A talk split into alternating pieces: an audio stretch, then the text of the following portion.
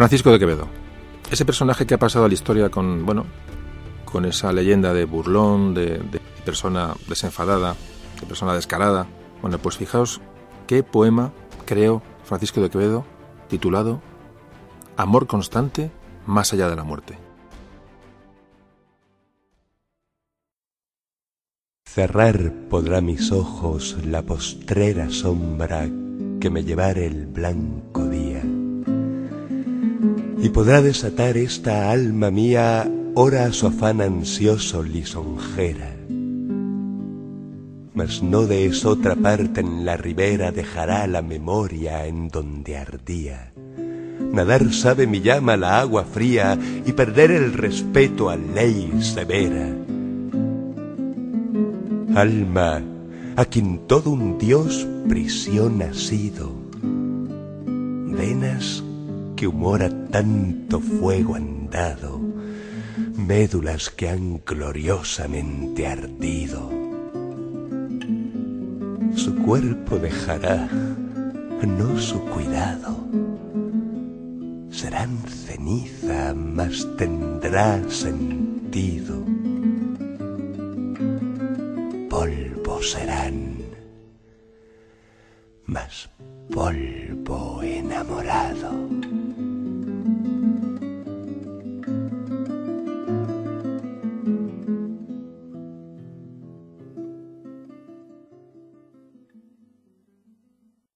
Bueno, pues este soneto que acabé de escuchar, este maravilloso soneto, lo creó Francisco de Quevedo y es lo, de lo que íbamos a intentar hablar, de ese, bueno, de desentrañar un poco el personaje de Quevedo. Ver qué hay de real en esa leyenda, ¿no? De, de, ese Quevedo metido en las sátiras, metido en, en, esa vida desenfadada, para intentar encontrar el verdadero Quevedo, el verdadero Quevedo que fue capaz de escribir un poema como el que acabamos de escuchar. Ese amor constante más allá de la muerte. Un soneto que es absolutamente maravilloso, a mi manera de entender. Pues sí, hoy vamos a hablar de Francisco de Quevedo y Villegas. Memorias de un tambor.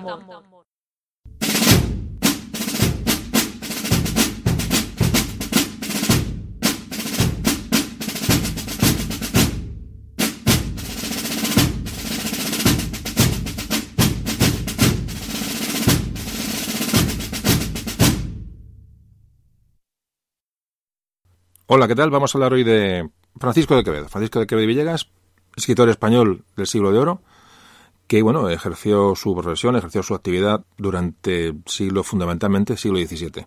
Entonces, como siempre hacemos, vamos a hacer una pequeña introducción histórica, vamos a situarnos eh, dónde estamos, qué pasa en el siglo XVI, último del XVI, siglo XVII, para meternos en el personaje y de alguna manera aprovechar, ya digo, aprovechar el personaje y conocer el, su entorno histórico. Bueno, vamos a hablar un poquito del qué pasó en España en el siglo XVI.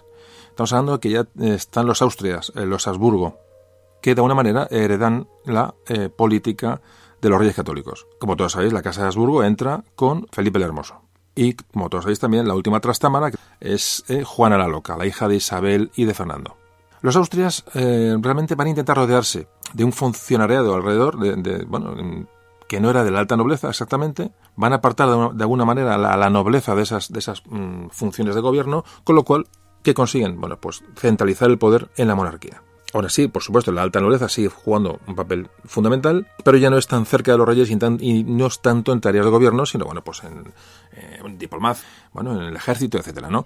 En este momento, con los Austrias, Castilla se va a convertir en el centro del Imperio español. Esto ocurrió mm, sobre todo con Felipe II, más que con Carlos, Carlos I de España, ya digo, esta centralización, bueno, va a suponer que los, los demás reinos o posesiones de, de, la corona, pues se establezcan en la, se establezca la figura del virrey, como puede ser en, Aragón, en las Indias, también ocurre en Italia, o si no son virreyes, son gobernadores, como ocurrió en, en, los Países Bajos o en Milán. Estos cargos sí que fueron ejercidos por, por bueno, miembros de la alta nobleza o incluso miembros de la, de la propia familia real. Los reyes estaban asesorados generalmente por, bueno, por, por lo que se llaman consejos, consejos que, como antes decíamos, tenían gente letrada, ya no solamente nobleza, también tenía parte de, clero, ¿no? que les, a los reyes les, les asesoraban, pero su opinión no era para nada determinante, puesto que eran simplemente mmm, tener un carácter consultivo siempre el rey tenía la última, la última decisión en cualquier, eh, bueno, cualquier decisión política. Ya avanzado el siglo XVI, bueno, lo que estamos hablando hoy, Felipe II fija la capital en Madrid. Bueno, por su situación eh, bueno, eh, centrada en la, en la, península, Bueno, el caso es que Madrid crece rápidamente y esto también va a provocar bueno, un poco la decadencia de esas dos ciudades que estuvieron bueno, también en esa pugna por la capitalidad del reino, como eran Valladolid o Toledo, que llegaron a ser sedes de la corte. Bueno, como todos podéis imaginar, el siglo XVI bueno, va a ser un siglo de un crecimiento espectacular a todos los niveles en España, pero el descubrimiento de América está, está reciente, eh, ya, hemos, ya hablamos del tema en, muchos, en muchos capítulos, hay un crecimiento demográfico. Para que os hagáis una idea, en torno al año 1600 en España había unos 7 mm, millones de habitantes. Durante el siglo XVI bueno, va a crecer la, agricultura, la ganadería, la artesanía. Todo el comercio con América eh, va a ser la, la, clave bueno, de, este despegue, de este despegue económico. Pero realmente fue un despegue económico poco aprovechado o de alguna manera un poco ficticio porque bueno, no había en una estructura económica lo suficientemente avanzada como para explotar todos estos recursos que llegan de América y bueno, aprovechar, aprovechar la ocasión. Bueno, nuestros productos empezaron a ser un poco competitivos con respecto a, los, bueno, a la competencia europea y España se va a convertir ¿eh? también un poco apoyado un poco por el oro que llegaba de América, bueno, todo esto va un poco a enviciar la economía y se va a convertir en un país importador. Ya digo que esto va a provocar un retraso, ya un, bueno, un frenazo con respecto a, otros países de Europa. Sobre todo, eh, en estos momentos, bueno, nos comparamos con Inglaterra y Holanda, que tiene un despegue económico real, y nosotros estamos un poquito, ya digo, lastrados por este modelo económico. Todos los recursos que llegaban desde América, bueno, pues eran, bueno, parece un tópico, pero es así, eran en su mayoría empleados, bueno, para financiar eh, guerras, en, sobre todo en el continente, en Europa, y esto nos lleva a un endeudamiento terrible y a las bancarrotas constantes. Esto ocurrió sobre todo a finales del 16 y a la época que estamos hablando ocurrieron bueno, bancarrotas fortísimas de la, de la, hacienda, de la hacienda pública. Si esto le sumamos una serie de, horribles cosechas, más la subida de impuestos, más los gastos bélicos que antes hemos, hemos comentado, bueno, pues ya digo, dejaron la, la economía española la dejaron prácticamente al borde del abismo. Hay que decir que la sociedad durante el siglo XVI seguía siendo una sociedad, bueno, como alguna vez hemos hablado del concepto del antiguo régimen, ¿no? Con esta, eh, que eran, bueno, con estamentos muy diferenciados, con estamentos privilegiados, muy diferentes unos de otros. Hablamos de clero y nobleza con muchas diferencias sobre, bueno, sobre, sobre el pueblo llano eh, de ganaderos y agricultores y escasos artesanos, aunque los centros urbanos, en los centros de las ciudades, sí que la, empezó una, eh, esa incipiente burguesía, esa, sobre todo comercial, artesanal, que empezó un débil desarrollo, pero muy débil. El burgués no buscaba en sí el negocio ni la expansión eh, eh, económica, sino buscaba siempre llegar a ser noble, llegar a formar, parte de esa, nobleza, que realmente era, un poco el, objetivo, ¿no? Con lo cual, bueno, pues, pues la poca gente con emprendedora, probablemente sus objetivos no eran, ya digo, no era fomentar el comercio, sino llegar y subir un peldaño social. Luego la sociedad estaba muy dividida entre cristianos viejos y cristianos eh, nuevos, o hemos dicho siempre la, esa limpieza de sangre, ¿no? Era, había que tener un poco limpieza de sangre, no tener antecedentes, ni judíos, ni, ni bueno, ni moriscos convertidos, era, eso era también un, jugaba un papel importante a la, hora a la hora de que una persona tuviera éxito socialmente. Y ya digo, este, este hecho de la limpieza de sangre para acceder a, bueno, a puestos mm, relevantes también lastró mucho a gran parte de la sociedad porque realmente porque, les veía, veía cerrada esa, esa posibilidad, ¿no?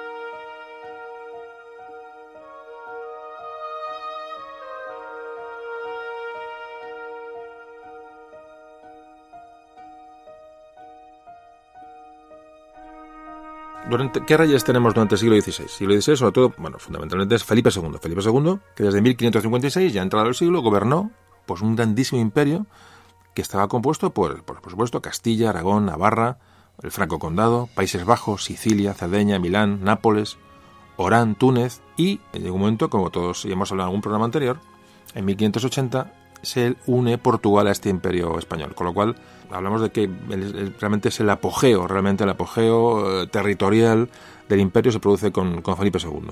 Creo que ya hablamos de Felipe II un poquito, hicimos un esbozo en un programa anterior. Es una época importante de la historia de España y también comentamos, quiero recordar en el programa de la leyenda negra, bueno, es cuando empieza a crecer, sobre todo la leyenda negra eh, empieza a crecer con Felipe II. Es el máximo representante de la, de la leyenda negra española si escuchaste aquel programa, pues creo que la cosa quedó más, más, o, menos, más o menos tratada.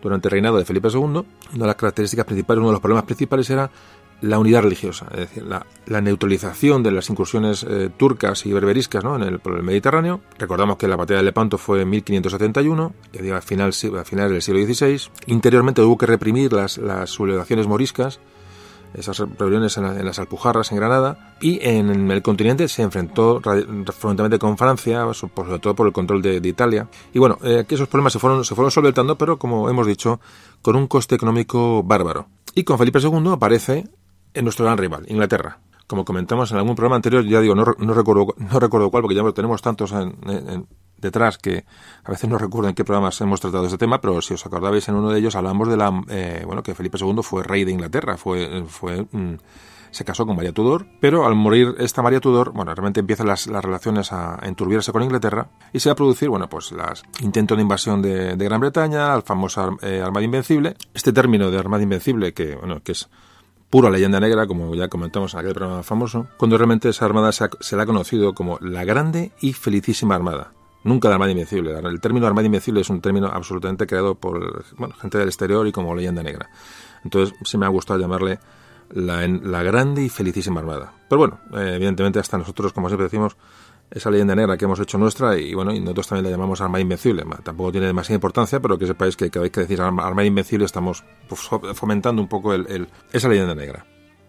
Bueno, se aborta esa, esa, esa invasión de, Gran Bretaña, eh, se acrecientan los problemas en, los Países Bajos, en Flandes, esos, conflictos religiosos, esos bueno, conflictos un poco de, también de, independencia ¿no? de, aquellas, de aquellas regiones que llevará, bueno, a esa, a esa independencia se llevará a cabo posteriormente en el siglo XVII. Sin entrar en detalles, eh, bueno, como antes comentábamos, hay un momento culminante de, bueno, de lo que es el del Imperio Español cuando es, eh, se produce la anexión de Portugal y todos sus dominios. Imaginaos lo que eso supuso, ¿no? Eh, eso se produce en 1581, bueno, un tema de, bueno, de, asuntos sucesorios, muere sin descendencia el rey, rey portugués y Felipe II se proclama rey de Portugal también y unifica las dos coronas se produce esta, esta anexión, hablamos de finales del XVI, eh, y Felipe II se comprometió con Portugal a bueno, respetar sus fueros, sus costumbres, sus privilegios, a mantener en los carros a todos los funcionarios de la administración portuguesa. Eh, también se comprometió a, no tocar las guarniciones portuguesas y, bueno, la armada que, bueno, que estaban custodiando de alguna manera o controlando el imperio portugués. Entonces se crea un Consejo Portugal y se suprimen las aduanas con Castilla. Estamos yendo muy de puntillas sobre, sobre esta época, simplemente para hacer, tener un poco, la, como siempre digo, la noción histórica. Entonces, bueno, Felipe II muere en 1598, ya prácticamente entrando en el siglo XVII. Y le va a suceder Felipe III. Felipe III y después Felipe IV y posteriormente Carlos II, del que hablamos en el programa de Blas de Lezo. Bueno, pues estos tres Austrias, a los tres últimos Austrias, Felipe III, Felipe IV y Carlos II, se les conoce como Austrias menores. Austrias menores, bueno, en cuanto a bueno, que el imperio empieza en decadencia, empieza su decadencia, eh, bueno, son, son reyes que van a tener, van a tener mucho menor peso, digamos, de alguna manera van, a conducir al imperio un poco al, declive, por eso se les conoce como Austrias menores, mientras que los dos eh, antecesores, tanto Carlos I como Felipe II, se les ha conocido como Austrias mayores. Bueno, ¿cuál es la, ya entramos en el siglo XVII. Dejamos un poco el siglo XVI, hemos tocado, digo, muy, muy por encima. Como siempre lo digo, no hay mucho tiempo para esto, entonces pequeño resumen, pequeñas, pequeñas pinceladas, y ya nos metemos en el siglo XVII. Ya pasamos el, año 1600 y entramos en, de lleno en el siglo XVII. ¿Y qué características comunes tienen estos gobiernos de los Austrias menores, tanto de Felipe III como Felipe IV fundamentalmente, durante el siglo XVII? Bueno, la característica fundamental es que gobiernan mediante válidos. Son personajes miembros de la aristocracia en los que el rey tenía absoluta confianza, es decir, eran absolutamente su mano derecha, eran eran sus ojos y eran su voz. ¿Esto que provocó? Bueno, es que los reyes se desentendieran de alguna manera de, sus, eh, responsabilidades y todas las decisiones las iban a tomar pues estos, estos válidos. Es un fenómeno que no solamente ocurrió en España, sino que también, por ejemplo, se dio en, Francia, se da con el cardenal Richelieu, el famoso cardenal, Richelieu, bueno, que decía las veces o tomaba las, decisiones por el rey Luis, el rey Luis de, Luis de Francia. Entonces, bueno, no era, no era un fenómeno solamente peninsular, sino que tenemos otros ejemplos en, Europa. Se pierde un poco esa, eh, ese gobierno heterogéneo que antes hablábamos, ¿no? de, función, de funcionarios, de, letrados, que rodeaban a los reyes en, en, de alguna manera, en el caso de Felipe II y Carlos I. Aquí eso se va a diluir, es decir, el válido va a ser el rey, realmente va a ser el rey, va a tomar todas las, decisiones. Entonces, crearon, en vez de esas, es, bueno, las juntas más o menos de, de, esos consejos, lo que crean son una serie de juntas en las cuales tenían solamente a sus partidarios y prácticamente, bueno, pues ejercían un poder absoluto, ¿no? Sobre la, sobre la corona española, estos, estos válidos. Bueno, pues lógicamente, ¿esto que va a crear? Bueno, pues aumento de la, de la corrupción, había muchos favores con la gente de abajo, de, había una pugna por conseguir cargos, beneficios, y creo pugnas, bueno, pues entre, entre la nobleza que tenía el favor del válido y los, y los que no. Bueno, estos válidos fundamentalmente de los reyes que vamos a hablar hoy, que son durante el siglo XVII y que, y que se van a, son los reyes que van a estar gobernando durante la vida de, Francisco de Quevedo, son dos reyes fundamentalmente, como digo, Felipe III que tuvo como válido fundamental al duque de Lerma y al duque de Uceda, sobre todo el duque de Lerma, y Felipe IV, que va a tener como eh, válido fundamental al conde duque de Olivares. Más tarde tendrá a Luis de Aro, pero fundamentalmente digo que con Felipe III el válido fundamental es el duque de Lerma y con Felipe IV será el conde duque de Olivares. Otro tema a tener en cuenta y que fue un fenómeno generalizado en esta, en esta administración del siglo XVII es mm, bueno cuando se produce la venta de cargos, es decir, eh, eh, se venden cargos para obtener fondos para para la corona bueno, es una, son, son ingresos ¿no? Eh, para, la, para la corona. Fijas lo que es el grado de descomposición ¿no? de lo que es del imperio cuando estos, estos hechos empiezan a, suceder. Bueno, esto sobre todo se empezó a producirse con Felipe III. Y no solamente se vendieron cargos, sino que estos cargos se convirtieron en hereditarios. Con lo cual, bueno, pues la, digamos, la autonomía de la corona empezaba ya, ya a ser bastante endeble. Bueno, esta, esta costumbre de cargos, de venta de cargos y cargos hereditarios eh, se mantuvo durante todo el siglo XVII. Fijaos el, desastre. Entonces, bueno, luego se explica lo que pasó con Carlos II, llegaron los Borbones, etcétera. Eso ya, te digo que el programa de Las del lo explicamos eh, bien, digamos ya al final del XVII. Pero bueno, hoy no vamos a entrar en ello, pero un poco de alguna manera vamos ya enlazando, como siempre digo, eh, programas con programas, ¿no? Otra característica de esta época del siglo XVII es, bueno, una tendencia a, centralizar el poder.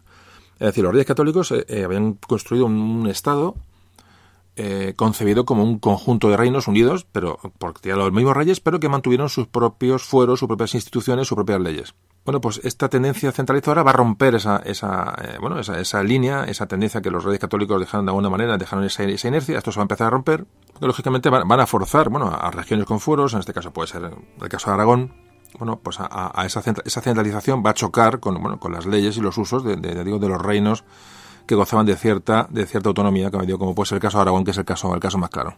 Y esto va a crear una serie de tensiones, a todo esto bueno, se le une la, crisis económica, la crisis social, eh, esa crisis de, de, los estamentos que antes hemos, hemos comentado. Entonces, bueno, todo empieza a convertirse en problema. Con Felipe III, esa política, digo, de, conversión religiosa a toda costa va, va, a continuar y se va a producir en 1609 la expulsión de los moriscos. Es decir, ya a principios del 17 se produce la expulsión de los moriscos que va a afectar sobre todo a, bueno, a sobre todo el reino, reino de Aragón, la zona de Aragón y Valencia, que, pues, que va a provocar, le digo, una, una, una despoblación del territorio y, consecuentemente, bueno, por una falta de maniobra en la, en la agricultura.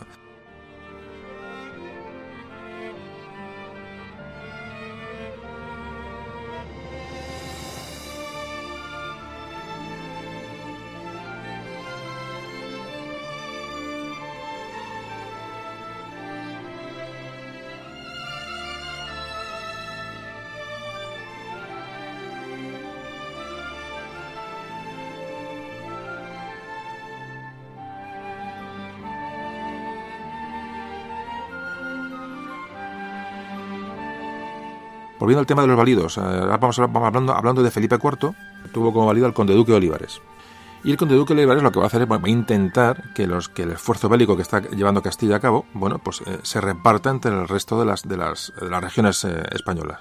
España está en este momento metida en la guerra de los 30 años, una guerra que realmente, bueno, fue el principio del declive del imperio español, sin duda. Esto ocurre en el siglo XVII, y el conde duque de Olivares lo que hace es, el proyecto del conde duque es la famosa, lo que se conoce como la unión, la unión de armas, que era bueno hacer levas forzosas en bueno en todas las todas los eh, digamos todas las zonas de, de, la península para intentar apoyar estas guerras en, Europa que estaban desangrando desangrando el imperio y esto va, a desatar la crisis más grave del siglo XVII que se produce en 1640 cuando bueno, cuando el conde duque de Olivares quiere forzar bueno sobre todo Aragón ¿no? a ceder hombres, tropas eh, y levas para, para combatir y las cortes catalanas se niegan a colaborar con el conde duque de Olivares y se, va a producir aquel famoso corpus de sangre, que se conoce la historia, en el año 1640. En Cataluña se asesina al virrey. Los catalanes, apoyados por el rey Luis XIII de Francia, Y este conflicto es, mm, bueno, le digo que vamos, vamos muy, muy eh, tratando por encima. Algún día podemos tratar de estos conflictos en un programa aparte, pero nos vamos dando pinceladas, como os digo. Estamos hablando del siglo XVII, que es un siglo problemático, convulso y un siglo, ya digo, de, que marca el declive, como digo, del Imperio Español. Bueno, ya digo, si se une a, esos problemas externos, se unen eh, problemas internos, pues la cuestión eh, se agrava de manera prácticamente irreparable. Como digo, este conflicto con, en, Cataluña, en Aragón, se termina con en el 1652 cuando eh, las tropas castellanas entran, entran en Barcelona. ¿Qué ocurrió? Pues que en Portugal, que como sabéis estaba anexionado hacia desde Felipe II, bueno, pues eh, digamos se contagia esta, esta rebelión y los, eh, los portugueses eh, bueno, se rebelan, se rebelan aprovechando este momento de debilidad y de, y de, y de crisis y se bueno, proclaman al duque de, de, Braganza como rey, como rey de Portugal y además son apoyados por Francia e Inglaterra que estaban muy interesadas en la, en la debilidad de España, ¿no? Eso ha sido un denominador común durante, sobre todo durante, durante estos siglos, ¿no? Se acaba eh, reconociendo la independencia de Portugal en 1668. Esto ya es posterior, digamos, a, la vida de Quevedo, pero bueno, aquí cerramos un poquito el asunto, vamos un poquito también por, eh, vamos un poquito por delante o por detrás de, Quevedo para eh, bueno cerrar un poquito la, cerrar el círculo histórico del siglo XVII, es decir, eh, problemas externos, problemas internos, problemas económicos, corrupción, bueno y mal gobierno de alguna manera de estos Austria menores, sin duda van a acabar con, bueno, con el agotamiento de la monarquía de los Austrias que acabará a finales del siglo, como antes os comentaba, con el fin de los Austrias y la entrada de los Borbones en España, con Carlos II, que fue el último Austria, y la entrada de Felipe V, que fue el primer Borbón. Eso, como os digo, se trata extensamente en el programa de eh, Blas de Lezo. Bueno, las rebeliones peninsulares fueron, fueron sofocadas y la verdad es que Felipe IV mantuvo los fueros de los reinos, eh, en el caso de, caso de Aragón, les mantuvo los, mantuvo los fueros. En líneas generales, el siglo XVII, eh, repito, que es la época en la que se desarrolla la vida de Francisco de Quevedo, el siglo XVII es un, un siglo caracterizado por las guerras. Alguien le ha llamado el siglo de hierro sobre todo la Guerra de los 30 Años, que se produjo entre el 18, 1618 y 1648. Posteriormente a, la, posteriormente a esta Guerra de los 30 Años hubo una guerra entre España y Francia que acabó en el 1659. Es decir, que el siglo XVII fue un auténtico desastre para, para España en cuanto a pérdidas en cuanto a, gasto bélico bueno, y pérdidas humanas.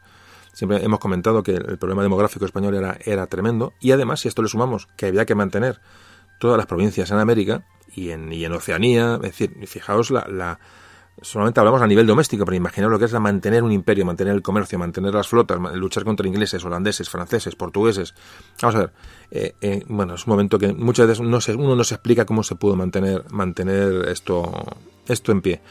Bueno, pues esta guerra de los 30 años, que es una guerra fundamentalmente religiosa, eh, comenzó por motivos religiosos, de, de por la unidad religiosa, los, con los protestantes de de Flandes, esto origina la guerra, probablemente la guerra se extiende a toda Europa. Realmente, realmente es una pequeña guerra mundial, ¿no? Lo que se produce en esta guerra de los, de los 30 años, que, digo, finaliza en 1648 con la paz de, de Westfalia.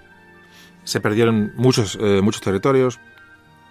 Y ya digo que, que, el golpe para la monarquía de los Austrias fue, fue prácticamente eh, definitivo. Y como digo, y repito, va a acabar con Carlos II, el último rey de los Austrias, el último Habsburgo, que morirá en, el año 1700. Entonces, eh, eh, realmente el siglo XVII eh, concluye con el fin de la dinastía de los Austrias, que empezó con, Felipe el Hermoso. Imaginaos este proceso de, bueno, de, auge del imperio y luego, y luego caída. Y ya digo, en, el año 1700, ya, ya casi metidos en el siglo XVIII, es cuando entrará, o ya metidos en el XVIII, es cuando entrará a reinar en España un Borbón, Felipe V, que supondrá un cambio de dinastía. Para concluir un poco con el entorno del siglo XVII a nivel económico, a nivel eh, político, hay que decir que, evidentemente tenemos las posesiones en América, España tenía sus posesiones prácticamente intactas, pero ya empezamos a, luchar con las injerencias de ingleses, de holandeses, con lo cual va, esto va a repercutir también en, el comercio, es decir, los, los, las materias que llegaban desde, desde América van a sufrir ya eh, pues ataques, mm, van a fluir de una manera mucho más lenta, comienzan a agotarse las minas eh, en América, es más difícil encontrar recursos, y esto va a llevar a una, a una crisis económica eh, eh, enorme. Un, bueno, unas clases populares, campesinados, el campesinado sobre todo, cada vez más pobres, una burguesía que no acababa de despegar, una, una muy débil burguesía, Y bueno, y, esa, y esa había que mantener pues, esas, esas clases, clases improductivas, nobleza, clero, eh, que realmente, eh, bueno, pues, pues no eran clases productivas y que, bueno, que acumulaban gran parte de, la riqueza. Ese es un poco el, sistema o el, o el perdón, el, esquema económico que, que, había en la península, bueno, prácticamente durante el siglo, el siglo XVII. Además, fijaos que había un, esto lo habéis escuchado muchas veces, imagino que, que había un, un, eh, el trabajo manual era estaba despreciado, era, era o sea, la, manualidad era prácticamente de, de gente, bueno, de, gente pobre, de gente, de gente baja. Es decir, que, que bueno, la, la, idea de noble de nobleza o de, persona importante pasaba por no, por no trabajar, por no usar las manos para trabajar. Imaginaos la cuestión. Entonces, en este ambiente, que evidentemente, como siempre digo, hay que verlo con los ojos del siglo XVII, no con los ojos de hoy, si no nos vamos, nos vamos a llevar mm, a tener grandes, grandes errores o equivocaciones en interpretación de la historia. Ya digo, viendo la historia con las gafas del siglo XVII, bueno, pues aquello mm, también en España estaba muy acentuado, pero tampoco éramos los únicos que tenemos ese, modelo económico en Europa. Es decir, había, eh, estamos hablando del antiguo régimen de monarquías absolutas, de nobleza y clero con un estatus muy elevado. Y, bueno, lo que sí es cierto es que en otros países europeos, la mayoría, esa, esa clase media, esa, mm, futura burguesía, si se puede decir así, bueno, pues estaba teniendo, acogiendo poder y estaba, estaba creciendo, mientras aquí quedaba absolutamente eh, frenada. Bueno, pues ya hemos hablado un poquito de una, más o menos, ¿eh? siglo XVI, sobre todo siglo XVII, que repito es la época en la que vive, va a desarrollar su vida nuestro personaje de hoy, Francisco de Quevedo, y entramos ya un poco en el siglo XVII en cuanto que hubo, hubo una, una carencia económica, una, una, perdón, una crisis económica, una crisis política, una crisis social, pero resulta que vamos a tener, eh, paradójicamente, eh, un despegue cultural. Se va, a producir el llamado siglo de oro, siglo de oro de la cultura, que se va a durante el, sobre todo durante el siglo XVII. Entonces, es curioso, es, contradictorio, es extraño, pero así ocurrió. Y en es el que va a desarrollar su actividad Francisco de Quevedo y muchos más literatos, escultores, pintores, etcétera, que van a darle, digo, a este siglo, bueno, pues, bueno, una cultura prácticamente sin precedentes en la historia de España, ¿no? Bueno, pues de este siglo de oro ah, hablamos enseguida.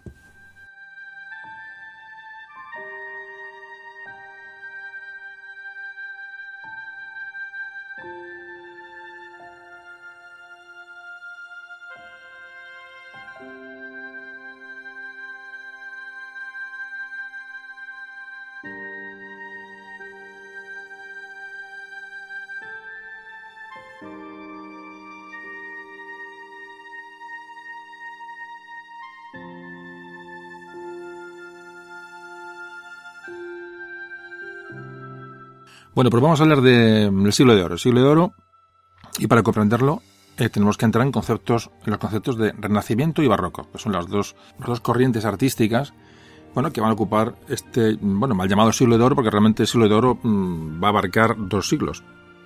Pero bueno, vamos a ver un poco ese tema porque es, muy interesante y la verdad que nunca hemos hablado de esto en prácticamente ninguno de los audios. Hablamos, como digo, renacimiento y barroco. Renacimiento, podemos ver dos diferencias, eh, bueno, entre estas dos etapas. Si tomamos como, bueno, partido del Renacimiento el descubrimiento de América, vamos a abarcar prácticamente lo que va a ser el, siglo, el siglo XVI, último del siglo XV y siglo XVI. El Renacimiento va a vivir una época, bueno, de bonanza, una, una época de grandeza en España, y sin embargo, el barroco, que se va a desarrollar últimos del XVI y siglo XVII, va a ser una época de decadencia. Estos dos rasgos ya son de por sí bastante, bastante contundentes y bastante significativos para diferenciar estas dos etapas, Renacimiento y Barroco. En el Barroco va a haber una mentalidad pesimista, como digo, mientras que el, hombre renacentista tiene una visión mucho más optimista de la vida y del, entorno.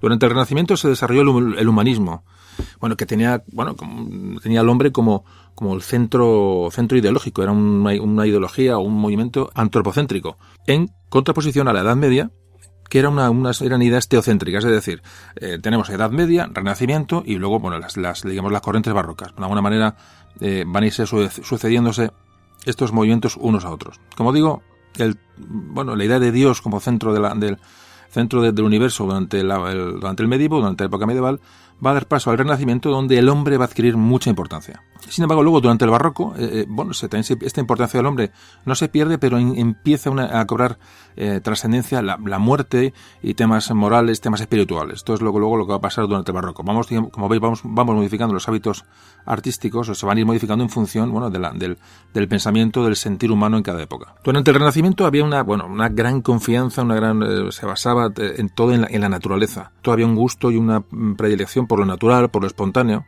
Había mucho equilibrio y mucha elegancia en, en los estilos, en los contenidos. Sin embargo, en el barroco ya se desconfía del hombre de, alguna manera. Entonces, eh, eh, bueno, se cultiva el gusto por, lo cuidadoso, eh, los estilos se retuercen, se hace todo mucho más, mucho más complicado. Se buscaba un poco el efecto, ¿no? El efectismo. Había muchos contrastes, era todo muy, muy artificial, se mezclaba lo trágico y lo cómico, lo bonito y lo, y lo feo. En fin, había una, tendencia a la, exageración. Por ejemplo, en, bueno, en literatura, eh, bueno, típicos escritores renacentistas, vemos a Garcilaso de la Vega, Fray de León, hay mucha sencillez en el estilo y en, el lenguaje. Por ejemplo, comparándolo con Góngora o Quevedo, que son, son los escritores puros del barroco, bueno, pues hay unas enormes diferencias. El barroco hay, en el barroco hay un vocabulario muy culto, muy rebuscado, complejo, es un, vocabulario denso, es decir, que la literatura barroca es cuesta llegar a, acercarse al, barroco, porque ya digo, es una literatura muy, muy, muy recargada, cosa que no se observaba antes en el, durante el Renacimiento. Repito, esto era, era, consecuencia de una visión pesimista de la vida, eh, que, llevaba a, esta, a esta complicación de estilo. En el Renacimiento se, los hombres se apoyaban mucho en, el arte clásico, cosa que el barroco también, se, rompe.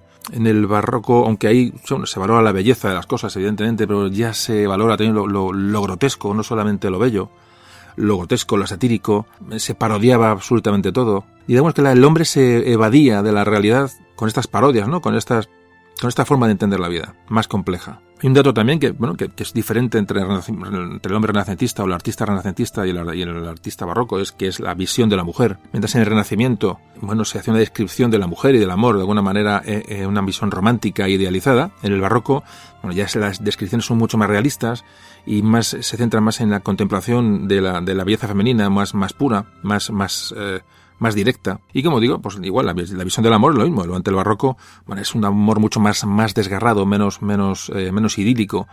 Es decir, la, como decíamos, la visión durante, durante el barroco va a cambiar eh, diametralmente.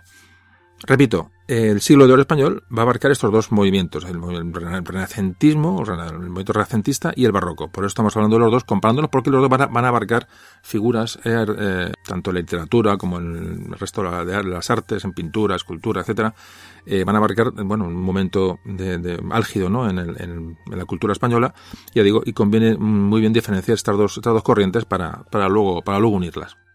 La descripción de la naturaleza es, eh, bueno, es exactamente igual. Durante el, el, hombre renacentista hace una descripción de la, de la naturaleza muy idealizada y del barroco pues son mm, descripciones realmente minuciosas y muy realistas de los elementos naturales. Ya digo que eh, todo esto hay que aplicarlo a todas las artes, es decir, sobre todo hoy vamos a hablar de, literatura, pero bueno, que es la parte más importante, realmente la parte que más afecta al hombre de la época.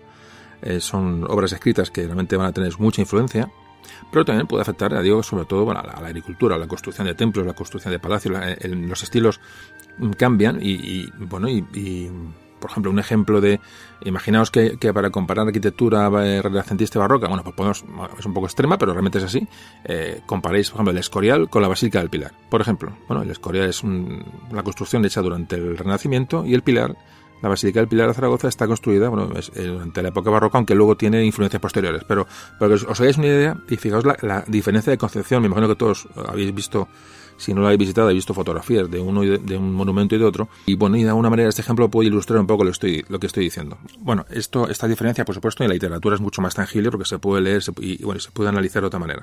Bueno, en resumen, eh, podemos decir que la diferencia fundamental entre Renacimiento y Barroco es el cambio de mentalidad del, hombre, el cambio, el cambio de, situación de, las, de la sociedad. Porque va a afectar a todos los aspectos.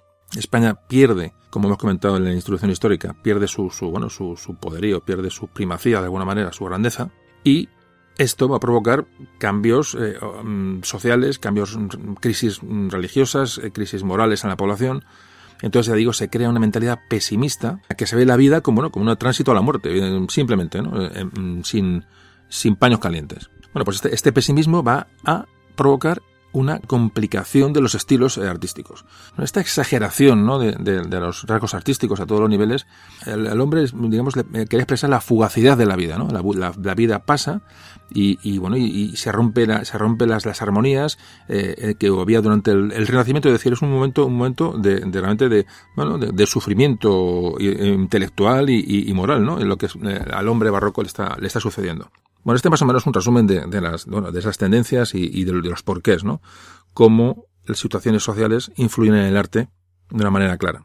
Pero bueno, ya digo que el siglo de oro va a abarcar estos dos, estos dos procesos, eh, tanto Renacimiento como Barroco. Se ha dicho eh, que, que, bueno, que el Renacimiento puede, o sea, que el siglo de oro puede abarcar, bueno, desde, bueno, del descubrimiento de América, que se, bueno, se puede considerar que comienza el Renacimiento, hasta casi finales del siglo, del siglo XVII.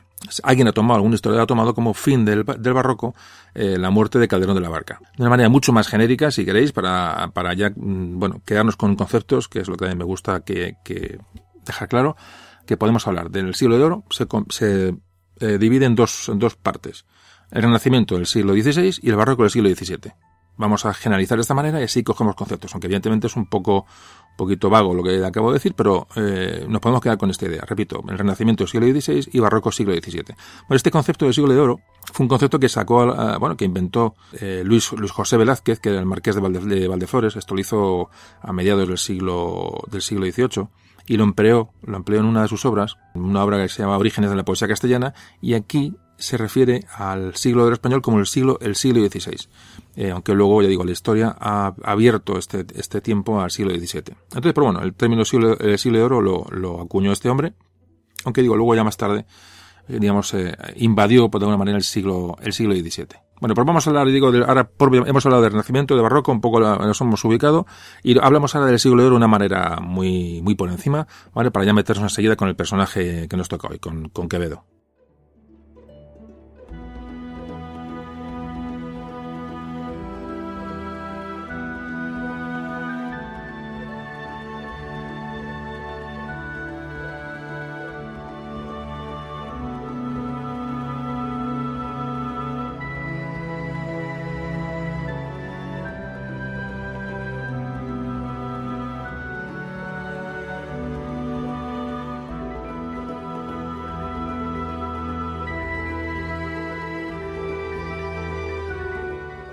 Bueno, hablemos del siglo de oro. El siglo de oro que, bueno, se puede considerar que empieza, como antes comentábamos, en España en el siglo XVI. Va bien, va bien a mitad del siglo XVI. Hay una serie de crisis en, Castilla, en, en, Valencia, en Mallorca, y cuando Carlos I de España, V de Alemania, bueno, eh, estabiliza el imperio y consolida ese, bueno, ese estado más, moderno con, una monarquía absoluta, bueno, pues España se dirige a una, a una, a una em, etapa de expansión, una, etapa de, de, bueno, de riqueza que llega de América, eh, bueno, el, rey Carlos I ha heredado grandes territorios en, Europa, es decir, España se va a empezar a, bueno, España va a tener un desarrollo grande y eso va a llevar eh, paralelo, bueno, pues una creatividad y una producción artística que, como eh, digo, mm, se va a conocer como el siglo de oro. Entonces esta situación de bonanza, bueno, va que va mm, va a ser clara durante el, Renacimiento, bueno, se va a convertir eh, bueno, en una situación mucho más, más comprometida porque, eh, bueno, va, a haber un gran esfuerzo para mantener, mantener las, las provincias, eh, va a haber un declive de la, de la, de la producción que llega, que llega de América. Es decir, esto no va a llegar, como antes hemos hablado, no va a llevar un, a un, bueno, un declive social, un declive en todos los ámbitos, que nos va a llevar al siglo XVII y, por tanto, al barroco. Repito, va muy unida la situación social, la situación económica con la situación artística una época muy compleja del siglo XVII, con las expulsa a los moriscos, esas guerras que hay en Portugal y en Cataluña, eh, guerras con Francia, hay, repito, eh, falta de recursos, comienzan las, las derrotas en, en, Europa, comienza, bueno, pues una, comienza una caída del, reino, del reino de España, que es más o menos lo, de lo que venimos hablando durante hace, hace un rato. Siglo XVI, siglo de oro. Bueno, pues hablamos de eh, esa literatura renacentista. Eh, hablamos de Garcilaso de la Vega, eh, bueno, muy influido por, por, la, por las corrientes italianas, de Luis de León. Bueno, mm, imaginaos, él, llega el, bueno, la picaresca con el acelio de Tormes, Santa Teresa de Jesús, que, que, entra dentro de esa literatura mística. una de las, bueno, de las grandes poetas de todos los tiempos, ¿no? De nuestra, de nuestra literatura. Eh, ya pasamos al siglo XVII, donde, bueno, ya con el, con el barroco, con la crisis, comienza esa, esa ostentación, ese, ese exceso, ¿no? Esa exageración de, de los componentes artísticos y ahí tenemos, bueno, por supuesto, del escritor que vamos a hablar hoy, de Francisco de Quevedo, eh, eh, hablamos de, de, Luis de Góngora, hablamos de los ensayos de, de, Baltasar Gracián, hablamos de Mateo Alemán y su famosa obra Guzmán de Alfarache y, por supuesto, de la, de la gran figura, ¿no?, del, del del siglo que es Miguel Cervantes. Por supuesto, no hace falta que diga, hablemos de, de, Don Quijote de la Mancha. Y no nos podemos olvidar de la, de la bueno, del, teatro, por supuesto, del gran Lope de Vega, el grandísimo Lope de Vega, eh, con sus obras El Caballero de Olmedo o Fontevejuna, sin olvidarnos, por supuesto, de, Tirso de Molina, de Calderón de la Barca, otros grandes autores teatrales con la, sus obras La vida de sueño, La alcalde Zalamea, es decir, bueno, en una época imaginaos lo que lo que suponen eh, estos años, ¿no? Para, para, para el arte y para la para la cultura española. Es realmente importantísimo. Por eso quería hoy tratar un poco el tema de Quevedo y tocar ese tema porque seguramente toquemos otros representantes del siglo de oro en otros podcasts. Creo que a mí que particularmente me gusta mucho, entonces me gusta hablar de ello. Entonces, de alguna manera, seguramente eh, sigamos por este, por este hilo algún, en algún otro audio. También depende un poco de lo que vosotros me vayáis transmitiendo, ¿no? Con vuestras opiniones. Pero bueno, en principio yo creo que puede ser muy interesante porque tocar arte e historia, pues, eh, como siempre digo, como la geografía y la historia van, íntimamente unidos. Bueno, pues el arte y la historia, evidentemente, es, es, van todavía más de la mano, ¿no? Si cabe. Para terminar, hablando del siglo de oro, pues repito que hemos dado una pincelada muy, muy por encima para introducirnos y, y ahora meternos con el personaje con Quevedo. Eh, por supuesto, como antes comentábamos, está, bueno, no solamente la literatura es la que, en la la que se ha afectada, ¿no? Por estos cambios sino que también la arquitectura, por ejemplo, antes comentábamos del Escorial, la obra de Juan de, la, la obra de Juan de Herrera, en pintura tenemos al Greco, tenemos a Rivera, tenemos a Zurbarán, tenemos a Murillo y sobre todo tenemos a, bueno, al gran maestro que es, que es Velázquez. Bueno, una auténtica época de, de, de, de arte, de, de exuberancia artística, ¿no? Y de, y de, y de, y, bueno, y de genios realmente que, que se um, juntaron todos en un espacio de tiempo muy corto que, que realmente, bueno, es, es, impresionante, ¿no? Este, este siglo, yo digo que fue más de un siglo, pero bueno, esta, esta época llamada como, conocida como siglo de oro, que fue, digamos, un, sobre todo en su última parte, bueno, pues la elevación de, de bueno, que del imperio español, un, un, imperio venido a menos, bueno, parece como que el arte intentó levantar aquella, aquella decadencia. Realmente es una, es una, un efecto de reacción, ¿no? Ante esa, esa crisis que está viviendo España en aquel momento y que realmente hizo de España el centro artístico mundial y que desde luego, bueno, pues es nuestra, digamos, nuestra gran época, aparte de, de imperios, son imperios bueno, esta época artística realmente de la que, de la que tenemos que estar muy orgullosos y, tenemos, y de, sobre todo, no orgullosos, sino que debemos de conocer y debemos de disfrutar, porque son, son autores en todos los niveles y artistas que, que bueno, que por desgracia pues son bastante desconocidos, eh, sobre todo para la juventud de hoy, y creo que hay que rescatar, hay que rescatar e intentar sacar del olvido, y ya digo, ya no es estar orgullosos ni vivir del pasado, es simplemente disfrutar con sus obras, ¿no? Es un poquito, el, digamos, el, el motivo eh, que nos trae hoy aquí a hablar de hablar un poquito de arte y hablar un poquito de literatura y hablar de estos de estos procesos que ya digo que van muy ligados muy ligados con la historia. Bueno, pues esta, hecha esta introducción, hoy un poquito más larga de bueno, introducción histórica, introducción un poco artística, vamos a hablar ya de, de Francisco de Quevedo.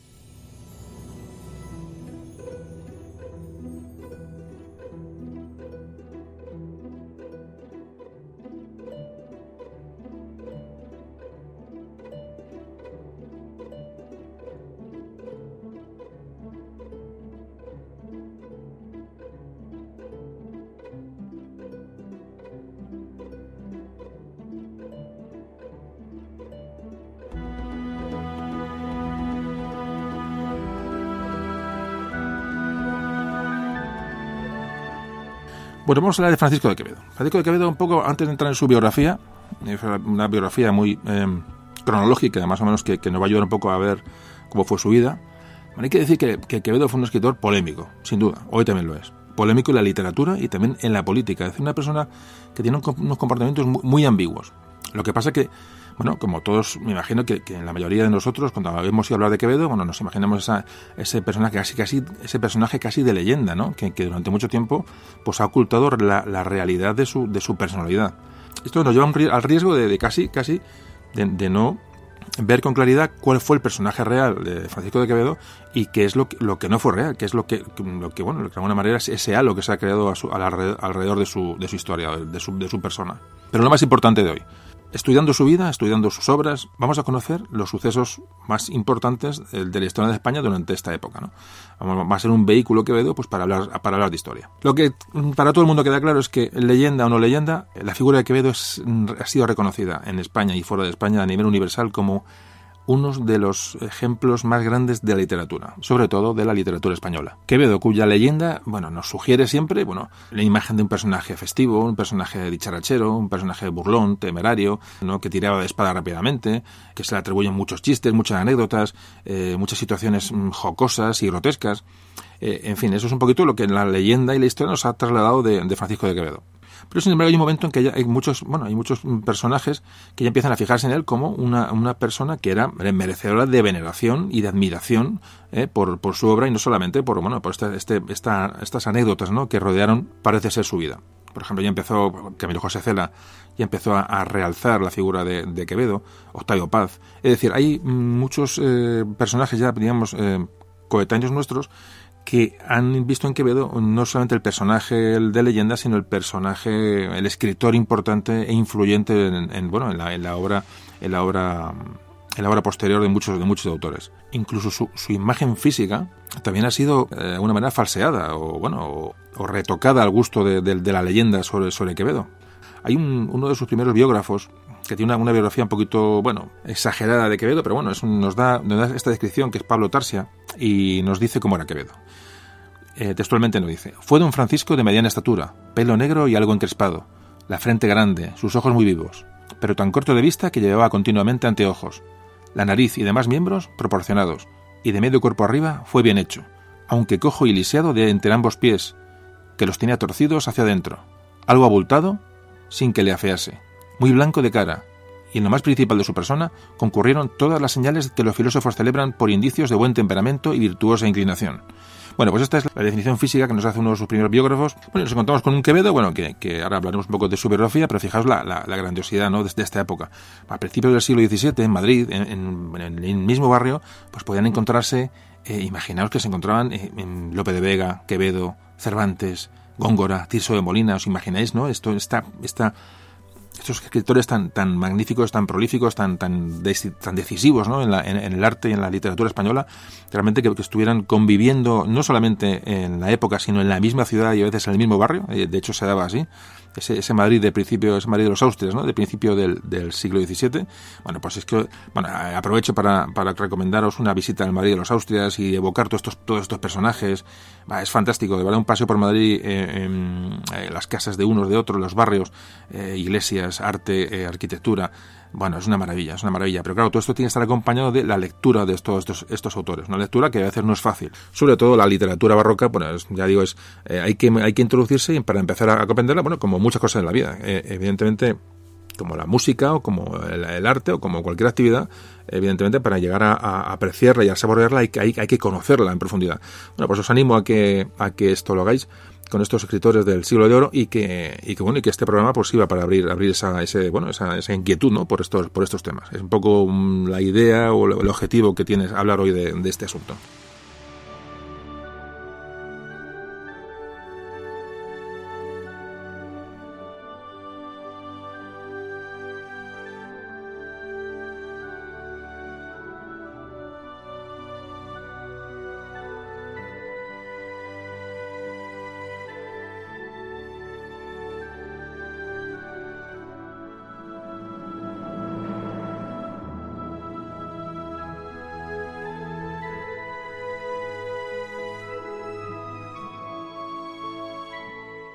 Bueno, entonces vamos a hablar de la biografía de Quevedo. Entonces vamos a hablar un poco, a hacer unas pinceladas. Antes de empezar ya en la biografía cronológica que quiero detallar, hablamos un poquito de la, de la biografía un poquito general, ¿no? Que mm, aspectos importantes de Quevedo para luego, ya digo, meternos en su en la, en la, biografía estrictamente, porque además ya digo, no hace falta estas leyendas de sobre Quevedo, estos, estos chascarrillos, ¿no? Esta, este halo que tiene de, peculiar ¿no? Quevedo para, para, para, que, para que el personaje sea, sea, sea enorme, ¿no? No, no, no le hace falta todo, esta, todo este adorno que ha tenido siempre. Importantes rasgos en Quevedo. Primero, pertenecía a una familia de palacio, es decir, una, que, una familia que se dedicaba a la, se dedicaba a la burocracia, ¿no? al servicio en palacio. En aquella época de esos Austrias menores que de los que hemos hablado al principio en la, introducción. esa familia y el mismo Francisco de Quevedo sabía cómo funcionaban eh, bueno las, las interioridades del imperio, ¿no? Que, que, que, se veían en el palacio el palacio real. Quevedo al estar sus padres trabajando en el palacio, él conoció a grandes hombres de la época, al Felipe III, a Felipe IV, a todos sus validos, ¿no? Al duque de Lerma, al duque de Uceda, al duque de Olivares, conoció a otros reyes, conoció a papas, a esos grandes consejeros, es decir, él estaba familiarizado con este, con este ambiente, lo cual, mm, digamos, hay que tenerlo muy en cuenta a la hora de analizar su obra y todo, bueno, todo, digamos, su, su espíritu literario. Y esto, eh, ya digo, esto ya hablo un poquito hablando de autores que han analizado la, bueno, la psicología, un poco la historia de Quevedo. Se cree que todo este ambiente, eh, ese conocimiento de este ambiente interno de la, de la corona, del de, Palacio, mm, pudo ser bueno, uno de los motivos para su, su insatisfacción, su insatisfacción con la situación, ¿no? Hay que decir que ni Quevedo ni su familia tenían, eh, bueno, decir por alguna manera, sangre azul, ¿no? No eran, no de, esa, de esa nobleza de sangre, no pertenecían a esa, a casta eh, aristocrática y siempre intentó de alguna, manera sobreponerse a este, a este asunto para alcanzar, para alcanzar subir algún peldaño ¿no? social pues, pues a costa de eso, de trabajar mucho en su obra, de en su literatura, trabajar muchísimo, y entonces mm, parece ser que Quevedo sí que tuvo ese afán, ¿no? De dar ese, subir ese paso para conseguir, bueno, un estatus, un estatus superior. De hecho, después de mucho, de muchos servicios y, muchos esfuerzos, eh, como luego veremos, se le nombró caballero de la Orden de Santiago. Entonces, todo este ambiente de, eh, de Quevedo, tiene durante su infancia, durante su juventud, esas influencias de la, de la familia, esa cercanía a Palacio, bueno, le va, le va a llevar a un, eh, buscar un mecenazgo. Durante esta época, el siglo ya Renacimiento y Barroco, durante estos siglos XVI y XVII, esa, la figura del mecenas era, es, es muy importante, decir, esa, esa persona noble, con poder, pueden ser reyes, pueden ser eh, personajes de mucha influencia, que potenciaban un artista para que hablara de él. Sus mecenas más importantes eran en la literatura, puesto que eran eh, luego esos, esos eh, escritos circulaban entre, la, entre las gentes y ensalzaban la figura de la persona, de la persona tratada. Y estos literatos, en el caso de Quevedo, necesitaban un, un, mecenazgo para proyectar su obra y para darla, darla a conocer. Entonces estaba obligado a poner su pluma al servicio de estas clases privilegiadas. De alguna manera vendían su, su vendían su, su arte, vendían sus habilidades, vendían su, su su capacidad de escribir. De hecho, Quevedo tiene una cantidad, Quevedo y prácticamente todos los coetáneos tienen muchísimas obras dedicadas a esto. Son, son poemas alusivos a reyes, a, batallas, a hechos de palacio, a, bueno, ya digo, a, estas, a estos personajes que eran los que realmente le estaban potenciando su, su carrera. Esto era así entonces, es decir, no es una cosa que, que como siempre digo, vamos a, ponemos, nos ponemos la gafa del siglo XVII otra vez y, y vemos que esto era hábito general, en, así que era en toda Europa, o sea, no era solamente en España. Es decir, los grandes artistas necesitaban de un, de un patronazgo, de un, de un de, digo, de, de alguien por encima que les, que les encauzara, que les encauzara su obra. Las obras literarias, en este caso, estaban subordinadas al poder, lo cual no quiere decir que Quevedo eh, no hiciera lo contrario en muchas ocasiones. Eh, esto era una manera de darse, de darse a conocer, pero luego la personalidad de cada autor, bueno, cada uno ya sabía lo que, lo que podía hacer o no una vez que era más o menos conocido, y muchos autores como Quevedo, bueno, pues, pues no siempre siguieron estas líneas de mecenazgo ni estas, sino que se metieron en bastantes embrollos y, y fueron críticos con la situación, ¿no? En muchas ocasiones, como luego veremos. Bueno, pues esta influencia de la, de la, de Palacio, ¿no? Del ambiente palacio, del ambiente, bueno, de la, de la corte sobre Quevedo, va también a crear una, una, um, bueno, una afición o una obsesión, o como queramos llamarlo, por la política. Es decir, no solamente la, literatura va a ser su, su caballo de batalla, sino también la política. Esto le va a llevar constantemente a meterse en, en debates, en círculos sociales que debatían sobre situación eh, política, social de la, de la época. Intervino muchas veces en temas públicos y, de hecho, como ya digo, como luego veremos también, pues participó de alguna manera de la, de la política incluso exterior de, de España toda esta influencia de la política y esta, esta sensación de, tener que hacer algo ¿no? con lo que estaba pasando en el país le llevará por ejemplo, a escribir una, obras políticas. Por ejemplo, hay una obra, no vamos a hablar mucho de obras de nombres porque ya digo, no, no os quiero aburrir. Eh, eh, me gusta, sí, repito, y no quiero tampoco repetirme, quiero dejaros un poquito el camino abierto para que luego, si os gusta ese tema, luego, eh, bueno, podéis leer mil cosas, ¿no? Y eh, investigar y, bueno, y avanzar en este tema, porque digo que es súper interesante. Entonces no quiero aburriros con fechas y con nombres de, de, la prolífica obra de Quevedo, porque realmente puede ser bastante largo y, y puedo llegar a cansar. Pero, por ejemplo, os nombro la eh, hay una obra que se llama La política de Dios, que escribió en 1626, que era, digamos, un tratado de cómo, de, la, de cómo gobernar.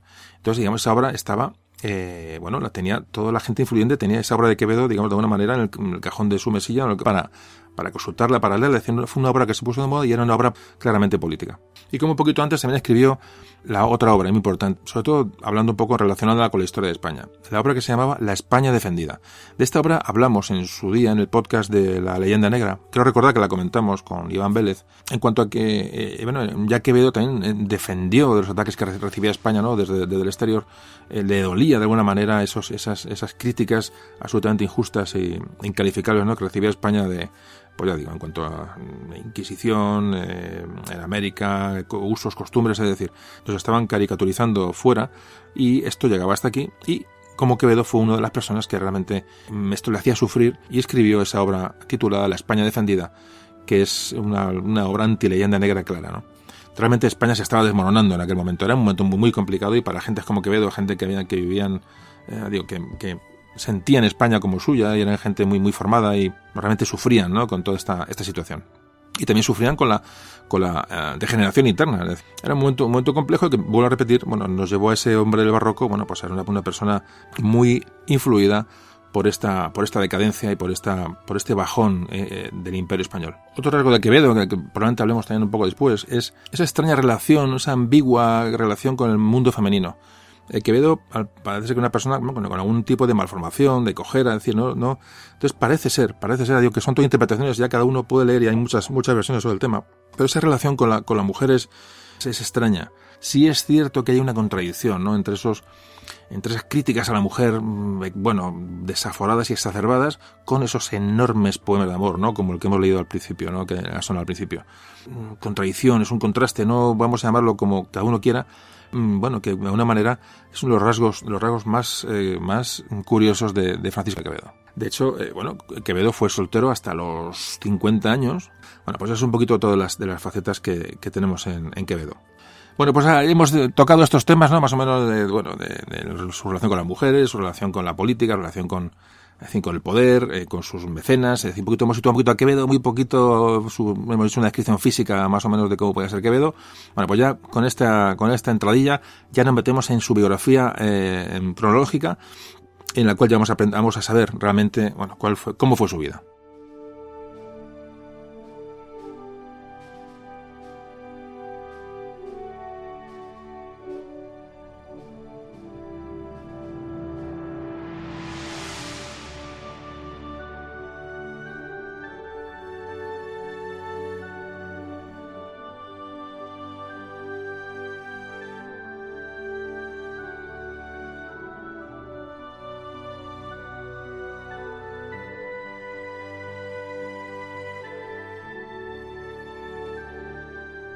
Bueno, pues en el podcast de hoy vamos a hablar de Francisco Gómez de Quevedo Villegas y Santibáñez Ceballos, conocido como Francisco de Quevedo.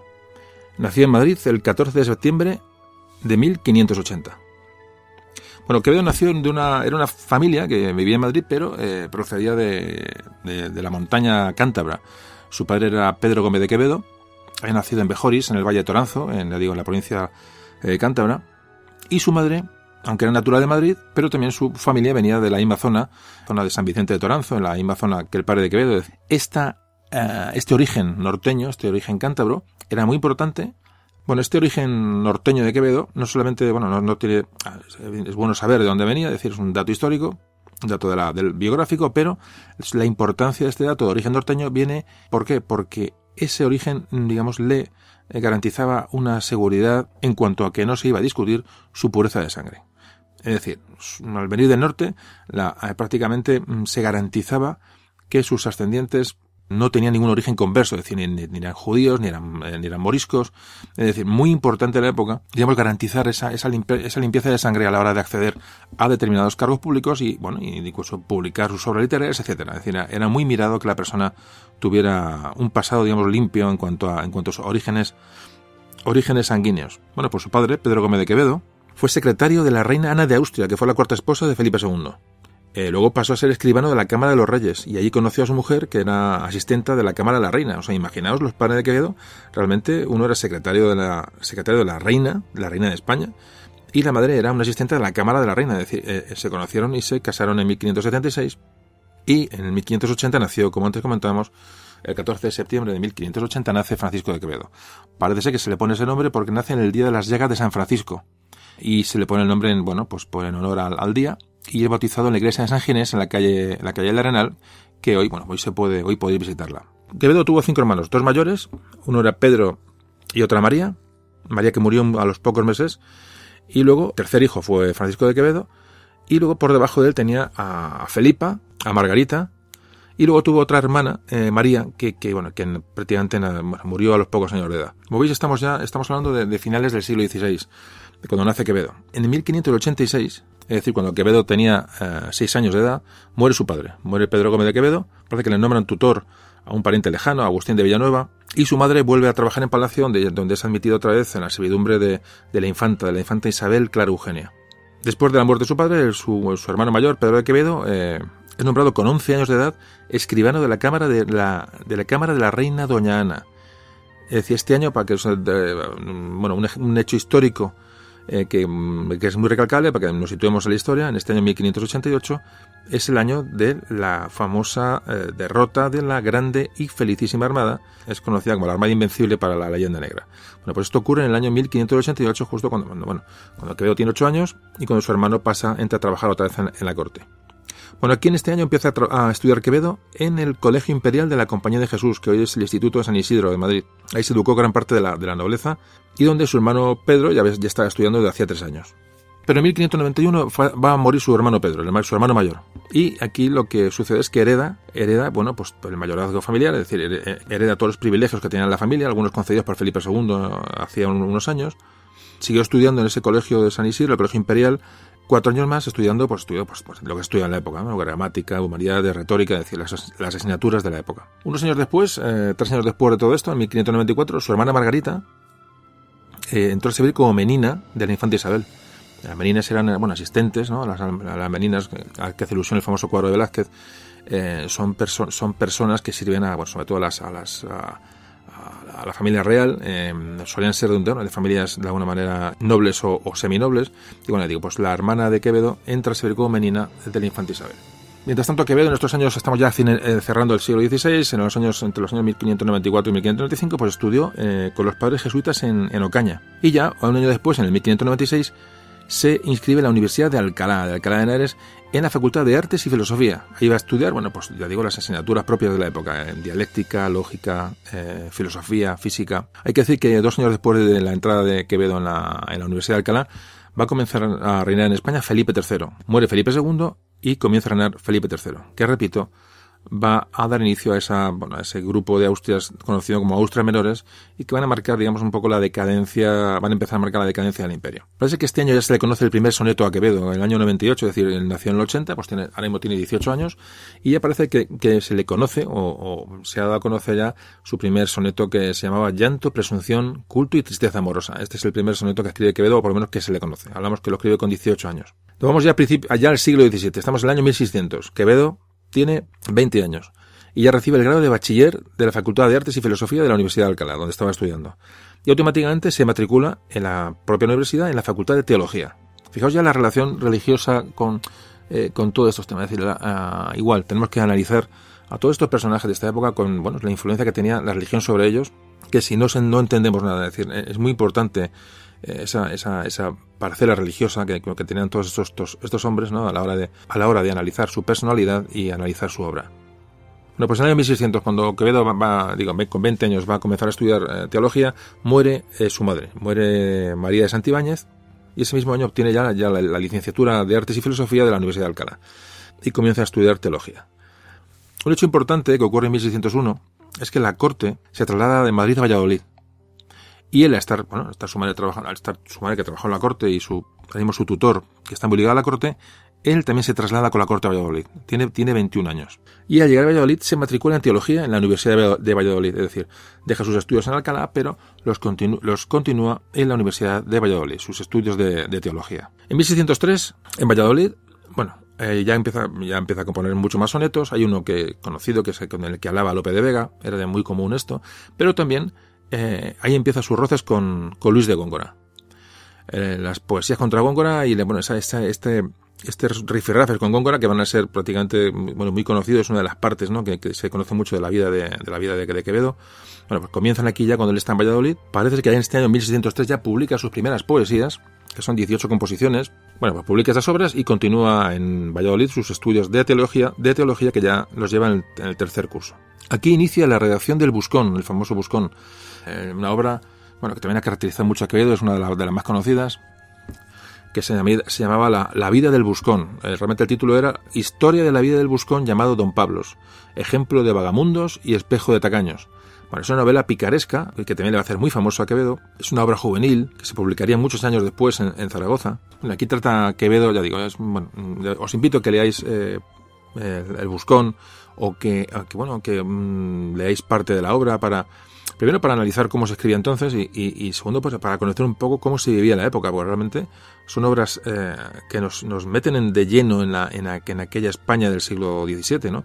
Entonces, eh, y lo leemos tal y como lo leyeron aquellas personas de entonces, ¿no? A mí eso me parece fantástico, ¿no? El, trasladarse uno a aquella época leyendo lo que aquella gente leía. Es una, una manera de, de, viajar en el tiempo, ¿no? De alguna manera. Bueno, pues os invito a que, si alguno no lo había leído o no habéis entrado en esta obra, os acerquéis al buscón. Simplemente, no hace falta leerlo, simplemente es pues, ojearlo, leerlo. Bueno, crear esa inquietud, ¿no? Que, siempre os digo, ¿no? Sobre la, eh, sobre la historia, sobre en este caso la, la literatura, que van íntimamente unidas. Bueno, os animo, os animo a ello.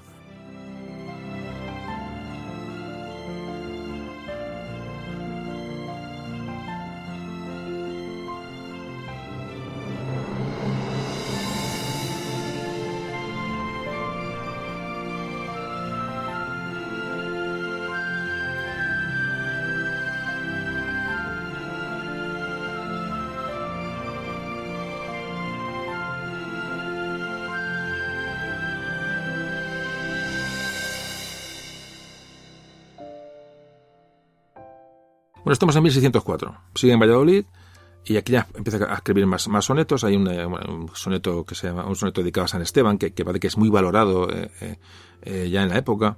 Escribe algún poema dentro de la obra de Lope, de Lope de Vega, en los, en los preliminares. En este año, 1604, sigue escribiendo. La obra empieza a ser mucho más extensa, mucho más prolífica, y entonces, bueno, cae, cae enfermo. Parece, parece ser que, que, coge tifus. Aquí empieza un contacto con el, con el famoso humanista belga, se llama Justo Lipsio, que era un famoso traductor de textos clásicos y bíblicos, era bueno, un personaje, un traductor prácticamente eh, eh, era una figura del, del, momento, bueno, pues contacta con él. Y al final de este año escribe una, de las obras también muy importantes, que es El sueño del juicio final. Bueno, en 1605 muere su hermana María, a los 18 años, muy joven. Y ese año, ese mismo año, eh, Quevedo recibe la cátedra de lógica de la Universidad de Valladolid, donde estaba estudiando. Aprueba su tercer año de, de teología y se matricula en cuarto año. Este año va a conocer personalmente a Rubens, al famoso pintor, y a, Miguel de Cervantes, este año 1605. Ya entabla conversaciones con Miguel de Cervantes, es realmente apasionante. Bueno, en el año 1606 eh, la corte regresa a Madrid, abandona Valladolid y regresa a Madrid.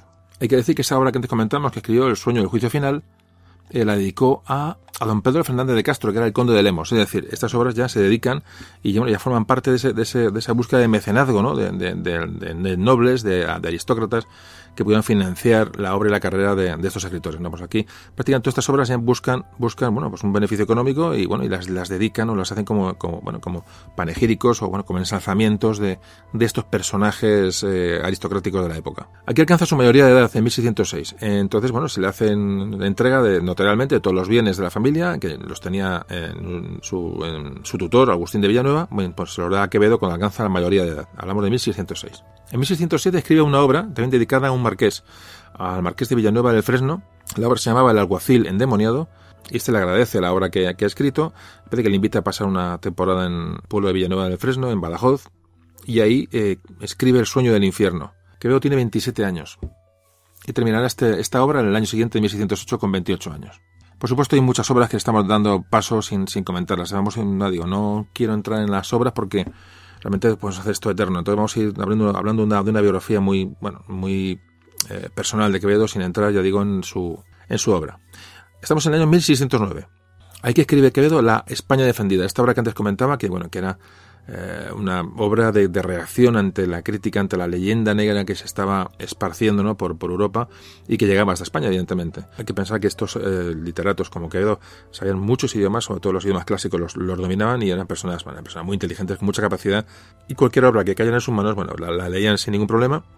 Bueno, pues este mismo año que escribe La España defendida, va a tener un encuentro de espada, un encuentro, un duelo realmente, con que la leyenda de, bueno, la leyenda, la historia de Quevedo lo remarca mucho, con Luis Pacheco de Narváez. Este Luis Pacheco de Narváez era el, maestro de grima de, ser el rey Felipe IV. Bueno, pues este Pacheco escribió una obra Quevedo los, critica esta obra de este, de este Pacheco en, en, sus, las obras de Quevedo era muy bueno en las obras de la época era muy, muy común que dentro de la obra de cada autor criticara a otros autores dentro de la obra es decir se, se dedicaban capítulos a crítica de otros de otros autores eh, coetáneos y bueno, parece que Quevedo, bueno, en una, de las presentaciones de, las, de estas obras, parece que tuvo un rifirrafe con este maestro de grima. Dice, bueno, había una puna entre los dos, no estaban de, de acuerdo, entonces hubo una discusión acalorada y entonces eh, Quevedo le remitió a, bueno, a que si tanto sabía de grima, que, se batía en duelo con él. Le, retó, imaginaos la cuestión. O sea, estos duelos de espada en aquella época eran muy comunes, muy comunes hasta el siglo XVIII que se prohibieron a la mínima que había un rifirrafe entre dos en la calle o en cualquier acto, en cualquier problema, eh, había retos a la espada, a duelo, bueno, y había cantidad de, heridos y, muertos, ¿no? A causa de estas, a causa de estos duelos, que ya digo, se prohibieron más tarde porque aquello era una auténtica barbaridad. Entonces, el maestro de grima, cómo vio la cosa, que le dijo, le dijo que se excusó diciendo que, donde estaban, que allí se habían juntado para pelear con la razón y no con la espada. Entonces parece, que, Quevedo, que Quevedo se acercó a él y con la espada le dio, le, dio, un, le dio un espadazo con, su espada en el sombrero, quitándose de la cabeza. Eh, no respondió este Narváez, parece que se enfadó ante la, bueno, esta, esta, esta, esta, acción de Quevedo y entonces fueron enemigos a, muerte realmente. Quevedo y Luis Pacheco de Narváez, bueno, fueron enemigos de por vida, como luego, luego veremos, porque hubo ya obras de uno y de otro en las cuales empezaron a, también a criticar y a, bueno, de una manera a lanzarse dardos ¿no? Eh, literarios. En 1609 llega Luis de Góngora a Madrid. Bueno, ya, ya había tenido problemas antes Quevedo con Góngora, es decir, ya habían tenido mm, encontronazos. Entonces, ya en Valladolid, Quevedo, ya se han dedicado algunas unas lindezas el uno al otro. Y llega a Madrid, eh, como digo, Góngora. Y dentro de esta pugna, Quevedo escribe en la obra que se llamaba El Anaquereón Castellano, le dedica una, eh, que es una, que es una obra dedicada al Duque de Osuna, del que luego hablaremos, uno de sus, también de sus valedores y, bueno, mi amigo al final de Francisco de Quevedo. Bueno, pues en esta obra dedicada al Duque de Osuna, eh, le lanza unos versos a, Góngora, que lo voy a leer mm, para que veáis un poco cómo se, cómo se las gastaban. Y decía así. Yo te untaré mis versos con tocino porque no me los muerdas, gongorilla. Perro de los ingenios de Castilla, docto en pullas, cual mozo de camino. Apenas hombre, sacerdote indigno, que aprendiste sin Cristo la cartilla, hecho carnero en Córdoba y Sevilla y bufón en la corte a lo divino. ¿Por qué censuras tú la lengua griega, siendo solo rabí de la judía, cosa que tu nariz aún no lo niega? No escribas versos más, por vida mía, que una que esto de escriba se te pega, pues tienes de sayón la rebeldía.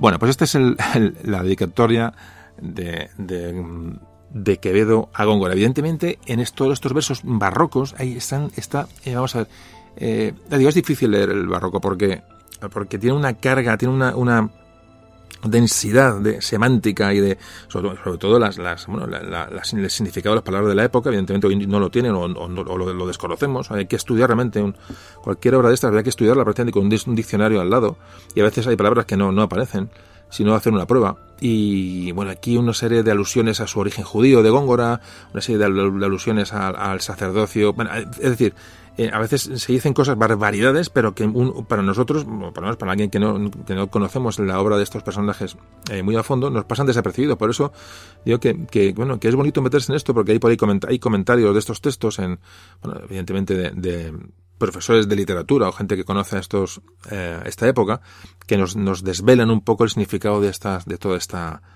de estos, de estos versos ¿no? que se escribían unos, entre unos y otros. es, es, muy, muy interesante, pero fijaos, fijaos la, la, la, cuestión, cómo llegaba a esos piques ¿no? entre unos y otros. Bueno, el caso es que Góngora, como antes comentaba, eh, un poco hablamos de la... ¿Por qué tenía Quevedo esta pugna con Luis de Góngora? Ya Quevedo, ya jovencito, y esto es cierto, ya empezó, empezó Quevedo, evidentemente, la, la, trifulca, eh, empezó a, escribir poemas que imitaban o parodiaban o ridiculizaban a Góngora. Él lo escribió a algunos bajo un pseudónimo, que era Miguel de Musa, otros no. Y entonces, claro, eh, Góngora dijo, no, este quién ¿no? ¿Quién es este, quién es este, este niñato. Que me está, que me está dando caña, ¿no? En, sus obras. Que estaba, le estaba, digamos, dejando abajo su reputación y encima ganaba, ganaba fama, ¿no? A costa de Góngora. Así que bueno, Góngora no, ni corto ni perezoso, pues empezó a atacarle con la misma, con las mismas armas, es decir, escribiendo en sus obras, pues bueno, partes o apartados dedicados a Quevedo. Bueno, aquí empezó el, el, rifirrafe, ¿no? El yo te escribo, tú me contestas, eh, entonces empezó un poco la, enemistad entre, Quevedo y Góngora, que yo creo que es una de las, de las cosas más conocidas casi de nuestra, de nuestra literatura y de la, y de la historia de Quevedo. De hecho, Góngora le escribió a Quevedo, parece que le debía a Quevedo a, dinero a Góngora. Fijaros lo que le escribió Góngora a Quevedo para, bueno, en una, ya digo, introducida dentro de una, de sus obras. Esto lo leía, lo leía todo el mundo, evidentemente. Todo el mundo sabía a quién se podía referir Góngora cuando, cuando escribía esto. Y le dice a Quevedo, dice, Musa que sopla y no inspira, y sabe que es lo traidor, pone los dedos mejor en mi bolsa que en su lira. No es de Apolo, que es mentira. O sea, ahí le cuenta, le da caña a Góngora Quevedo con, bueno, con una supuesta deuda, ¿no? Bueno, aquí, bueno, como antes hemos leído, reacciona a Quevedo, le, ya le dedica unas sátiras tremendas, ¿no? Góngora era, era, sacerdote, le llama sacerdote indigno, le llegó a llamar homosexual, le llegó a llamar eh, sucio, oscuro, jugador, indecente, decir, bueno, pero solamente ya este antagonismo que hay entre Quevedo y Góngora no solamente es un tema personal, evidentemente que lo es, eh, sino que ya empiezan a, aquí se van a, a diferenciar uno y otro en dos corrientes dentro del barroco. Bueno, esto puede ser importante porque Góngora Luis de Góngora, tomó una, una corriente del barroco que se llama culteranismo y Quevedo tomó otra corriente dentro del barroco que se llama conceptismo. Es decir, culteranismo y conceptismo enfrentó a muchos escritores de la época, pues eran dos corrientes distintas dentro del, dentro del barroco. Eh, imaginaos eh, eh, un poco las, las, voy a contar un poco las diferencias de un tema y otro. el culteranismo, que, del que Góngora es un poco el adalid, ¿no? es el, la bandera de, este, de esta corriente literaria. Esta corriente culterana lo que hace es eh, darle mucha importancia a la forma de las palabras. Digamos, deja en segundo plano el contenido de las, de las palabras. Entonces intenta crear un mundo, bueno, un mundo de belleza, eh, eh, bueno, darle una, un buen sonido, un, lenguaje culto, un, lenguaje pomposo ¿no? a, la, literatura. Mientras que el conceptismo, que era del que era Quevedo, ya digo, el, un poco se hizo, hizo suyo esta, esta corriente, es una corriente literaria que, que lo que hace es profundizar en el, en el sentido, el concepto de las palabras. Entonces hace falta una agudeza mental que tiene que desarrollar la inteligencia de una persona para, para, bueno, para entender y para percibir lo que quiere decir el autor. Es decir, con pocas palabras se dice mucho. Es decir, las palabras se encierran, eh, a veces se encriptan ¿no? Eh, significados que, que, son a veces muy complejos de entender. Entonces, mm, esto es, la esto es el conceptismo ¿no? contra el culturalismo. repito, el, el conceptismo de Quevedo y el culturalismo de Góngora. Y un poco para, bueno, para acabar un poquito con el, con estos, con este versus, eh, Quevedo versus Góngora, que, de alguna manera eh, que ha pasado la historia ¿no? de la literatura española. Es cierto que, bueno, que, todo, todo, el mundo conoce este el famoso esa sátira ¿no? que hizo que dedicó Quevedo a Góngora, que se titula A una nariz, que se mete con, con, la nariz de Góngora. ¿Por qué? Eh, no, es casual, pues, porque en, aquella época era un rasgo, bueno, ya, todos sabéis que la nariz pues, es un rasgo eh, muy característico de los judíos, y entonces, eh, en, aquella, época era todavía mucho más. Hay que pensar que, que el judío estaba mal visto, evidentemente. Además, Quevedo era, era un antisemita fuerte, digo, un antisemita de la época, no evidentemente, repito. Veamos la historia con la gafa de entonces. Entonces era muy común que esta, que esta, bueno, estos, Quevedo había estudiado teología, una persona muy, muy católica, muy, muy, muy influenciada evidentemente por la religión cristiana, pues se metía con los judíos cada vez que podía y Góngora, casualmente, que era su, su, su objetivo, encima era judío, con lo cual, bueno, pues le dedicó este, esta obra, esta, esta sátira a una nariz, que también os voy a leer en nada, en un momento, para que, para que veáis un poco cómo se, digo, como antes decía, cómo, cómo se las gastaban. Bueno, pues esto es lo que opinaba Quevedo de la nariz de Góngora. Eras un hombre una nariz pegado. Eras una nariz superlativa, Eras una alquitara medio viva, eras un peje espada muy barbado. Era un reloj de sol mal encarado, eras un elefante boca arriba, eras una nariz sayón y escriba, era Ovidio Nasón más narizado. Eras el espolón de una galera, érase una pirámide de Egipto, las doce tribus de narices era. Érase un naricísimo infinito, frisón archinariz caratulera, sabañón garrafal morado y frito. La verdad es que es bastante, bastante mm, mm, peculiar, curioso, ¿no? La manera que tenían de lanzarse, de, atacarse unos y otros, ¿no? La verdad que, bueno, pues, eh, la verdad que es bastante divertido. Y, bueno, con Gora tampoco se quedaba corto.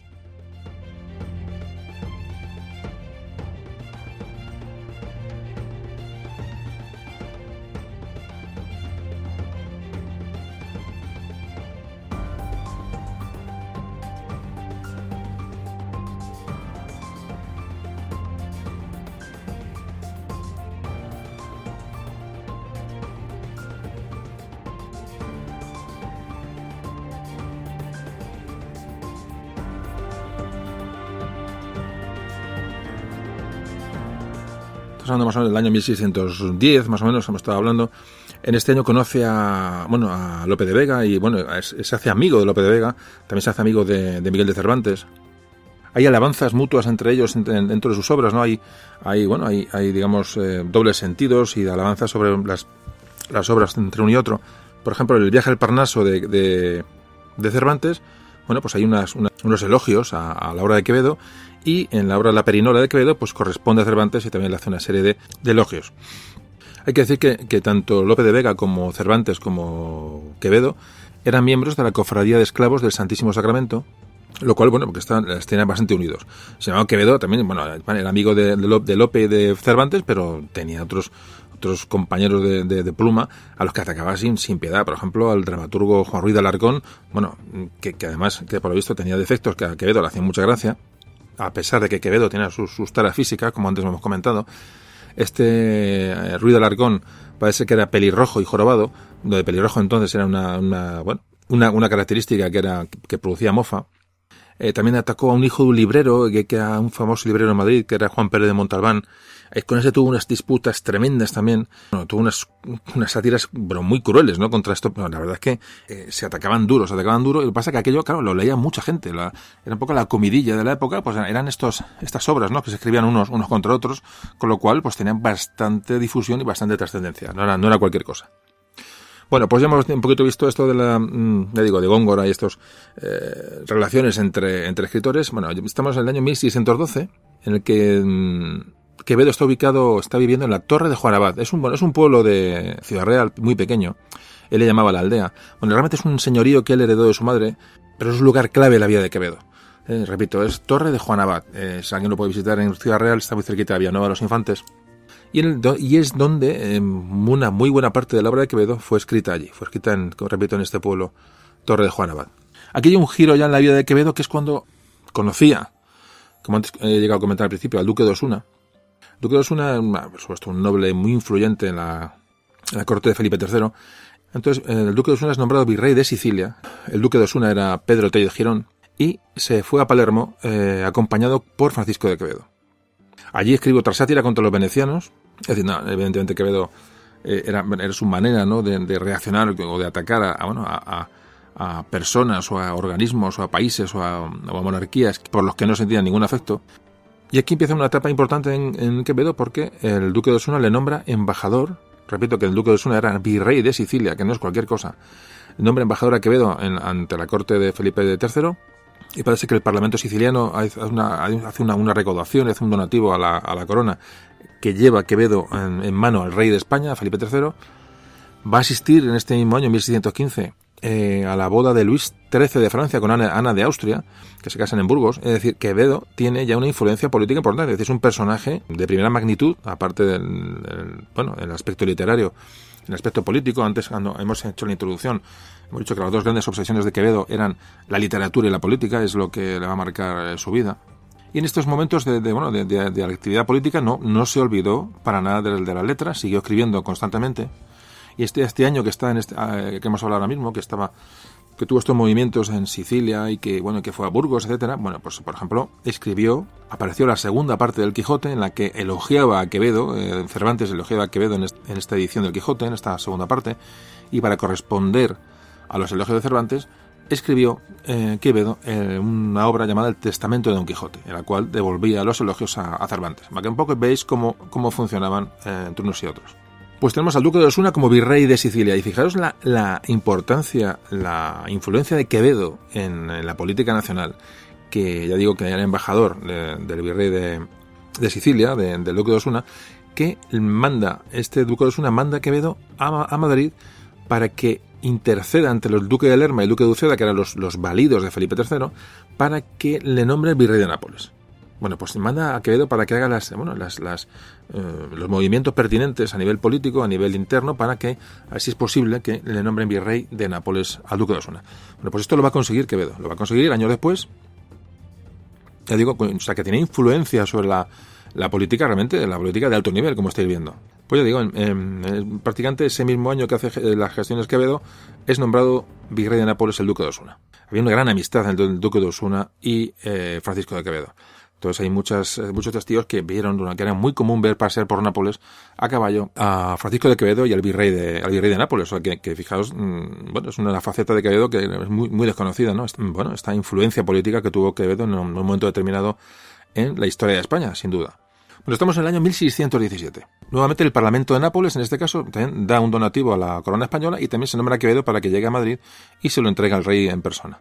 Este mismo año, el duque de Osuna envía a Quevedo a Roma para hablar con el Papa Pablo V y para hablar de, temas políticos de la zona. Y en, aquella época estaba, todos sabéis, hemos hablado en podcasts anteriores, ¿no? de, sobre todo el gran, el gran capitán, cómo España tenía sus posesiones en Italia y había una, serie de pugnas con Francia, con las provincias italianas, es decir, había, un, había problemas eh, eh, constantes. Entonces, como manda Quevedo como, bueno, como embajador, como emisario, ¿no? Para, para bueno, tratar temas políticos de, gran altura, hablar con, hablar con el Papa, con el Papa Pablo V. De hecho, el Papa, el propio Papa, hay una carta que manda al virrey, al duque de Osuna, eh, hablándole de Quevedo, y le define el Papa como una persona de toda confianza. Es decir, que, que convence al Papa y es una persona de, validez que le dan validez como, bueno, como, como contacto entre uno y otro.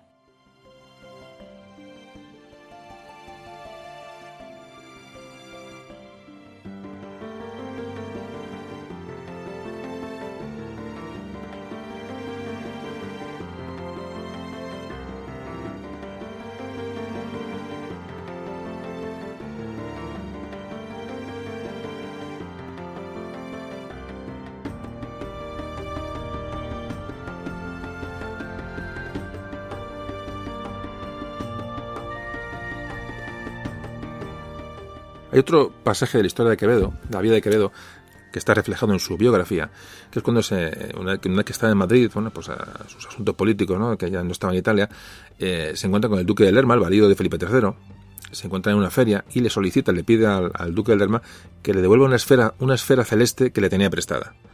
Fijaos el nivel de eh, confianza y de cercanía que tenía Francisco de Quevedo con, los validos de Felipe III. Realmente cuando hablamos de, de estamos hablando del rey en sí mismo. Como antes comentábamos, sobre todo Felipe III y Felipe IV dejaron las funciones del reino en, los validos de una forma absoluta, al 100%, con lo cual estamos hablando que un valido era, era un rey realmente a todos los efectos. Bueno, pues Quevedo es, un, es una anécdota lo de que le pida una, bueno, un objeto que le, que haya prestado, pero fijaos cómo bueno, eh, realmente el nivel que tenía Francisco de Quevedo, no, la influencia era, era bastante, bastante elevada y bastante importante.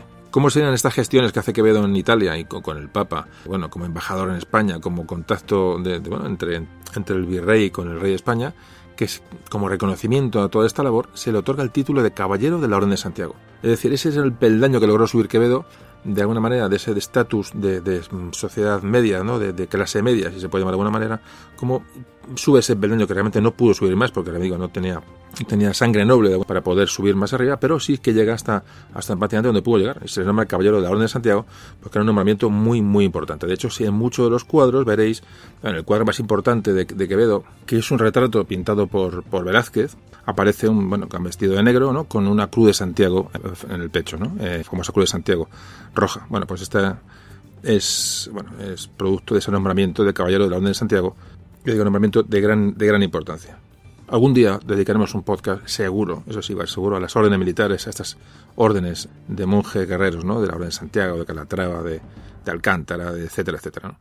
Bueno, pues hay una ceremonia de, toma del hábito de Caballero de Santiago de, por parte de Francisco de Quevedo que se produce en 1618. Quevedo tiene 38 años. Aquí en este año, del año 18, 1618, mm, bueno, hay un hecho histórico un poco controvertido. No se sabe si digo que tiene realidad, de leyenda, pero parece que hay una conjura, se llama la conjura de Venecia. Parece que se mandó a Quevedo a Venecia para intentar tramar una toma de Venecia, un ataque de atacar bueno, la corona española a Venecia, y parece que se manda a Quevedo allí para, bueno, para hacer una serie de, de actividades, eh, bueno, previas al, al, ataque, ¿no? Unas, digamos, digamos, de espionaje o de, o de sabotaje, bueno, no se sabe exactamente muy bien qué Alguien delató a Quevedo y, bueno, salvó la vida a Quevedo milagrosamente.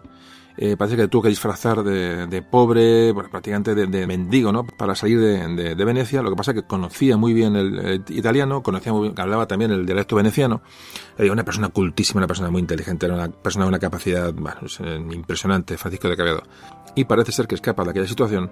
De este tema, bueno, parece que, es enviado eh, de regreso a Madrid tras estas, estas actividades fallidas. ¿no? Con Quevedo en Madrid, alejado un poco ya de, su, del virrey, del duque de Osuna, parece ser que empiezan las intrigas internas. Intrigas internas y, por X motivos, el virrey duque de Osuna es destituido como virrey de Nápoles.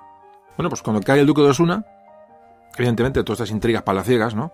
Quevedo se ve arrastrado por la caída del duque de Osuna era uno de sus hombres de confianza y es desterrado en 1620 a este pueblo que de Ciudad Real, la Torre de Juan Abad, es desterrado por Francisco de Quevedo, ya digo, arrastrado por la caída del Duque de Osuna. Por supuesto, sigue escribiendo obras constantemente, eh, prácticamente mientras relatamos este, esta parte de su vida, Quevedo sigue, sigue escribiendo. Eh, bueno, y ese mismo año, cuando llega a Madrid, eh, parece que Quevedo compra una casa en la calle del Niño, en Madrid. Bueno, pues se hace, se hace cargo de ella ya que no sabéis quién estaba viviendo en esa casa, quién estaba de alguna manera de, renta en esa, en esa casa, pues sí, Góngora. Qué casualidad, ¿verdad? Bueno, pues Quevedo compra la casa y automáticamente Góngora tiene que hacer las maletas y salir de la casa por pies. O sea, evidentemente no, vamos, no, le deja vivir ni un, día, ni un día. El momento que descubre que vivía allí su querido Luis de Góngora, le, le echa de la casa sin más contemplaciones. Hay que fijaros que lo que hablamos antes al principio de la interrelación entre estas personas. Esta casa que compra Quevedo está muy cerca de la casa de Cervantes y de Lope de Vega. Hoy las calles en Madrid se llaman, esta, esta calle del Niño se llama hoy calle de Quevedo, bueno, porque Quevedo tuvo allí su casa. Si entráis en el centro de Madrid y busquéis la calle de Quevedo la calle Cervantes y la calle Lope de Vega son las tres, las tres calles donde vivían esos tres eh, personajes. O sea, realmente eran vecinos, ¿no? Que, antes hablábamos. Bueno, pues nada, como comentamos, Góngora fue expulsada de la casa y se desata otra vez más el, el otra vez eh, sonetos, eh, eh, bueno, mm, empiezan otra vez a lanzarse uno y otro las pullas literarias correspondientes. O sea, fue una, fue una lucha, como veis, prácticamente de por vida. Este, en esta época eh, va a ocurrir un tema importante en la vida de Quevedo, y es que Felipe III eh, decide que se celebre una fiesta, se tome a, Santa Teresa de Jesús como patrona. Es decir, incluso se, se, estima que tiene que ser al nivel de Santiago Apóstol, lo cual ya empieza a crear unos problemas porque Quevedo es, ya digo, es caballero, caballero de la Orden de Santiago. Aquí muchos autores han dicho, bueno, luego hablamos un poco del tema, eh, bueno, esa, ese rechazo a la mujer que tenía Quevedo, pues, parece que se manifiesta aquí en el rechazo a Teresa de Jesús como, como patrona o como copatrona de España, ¿no? Junto a Santiago. Entonces aquí empieza un rifirrafe que luego acabará, como veremos, eh, un poquito más adelante.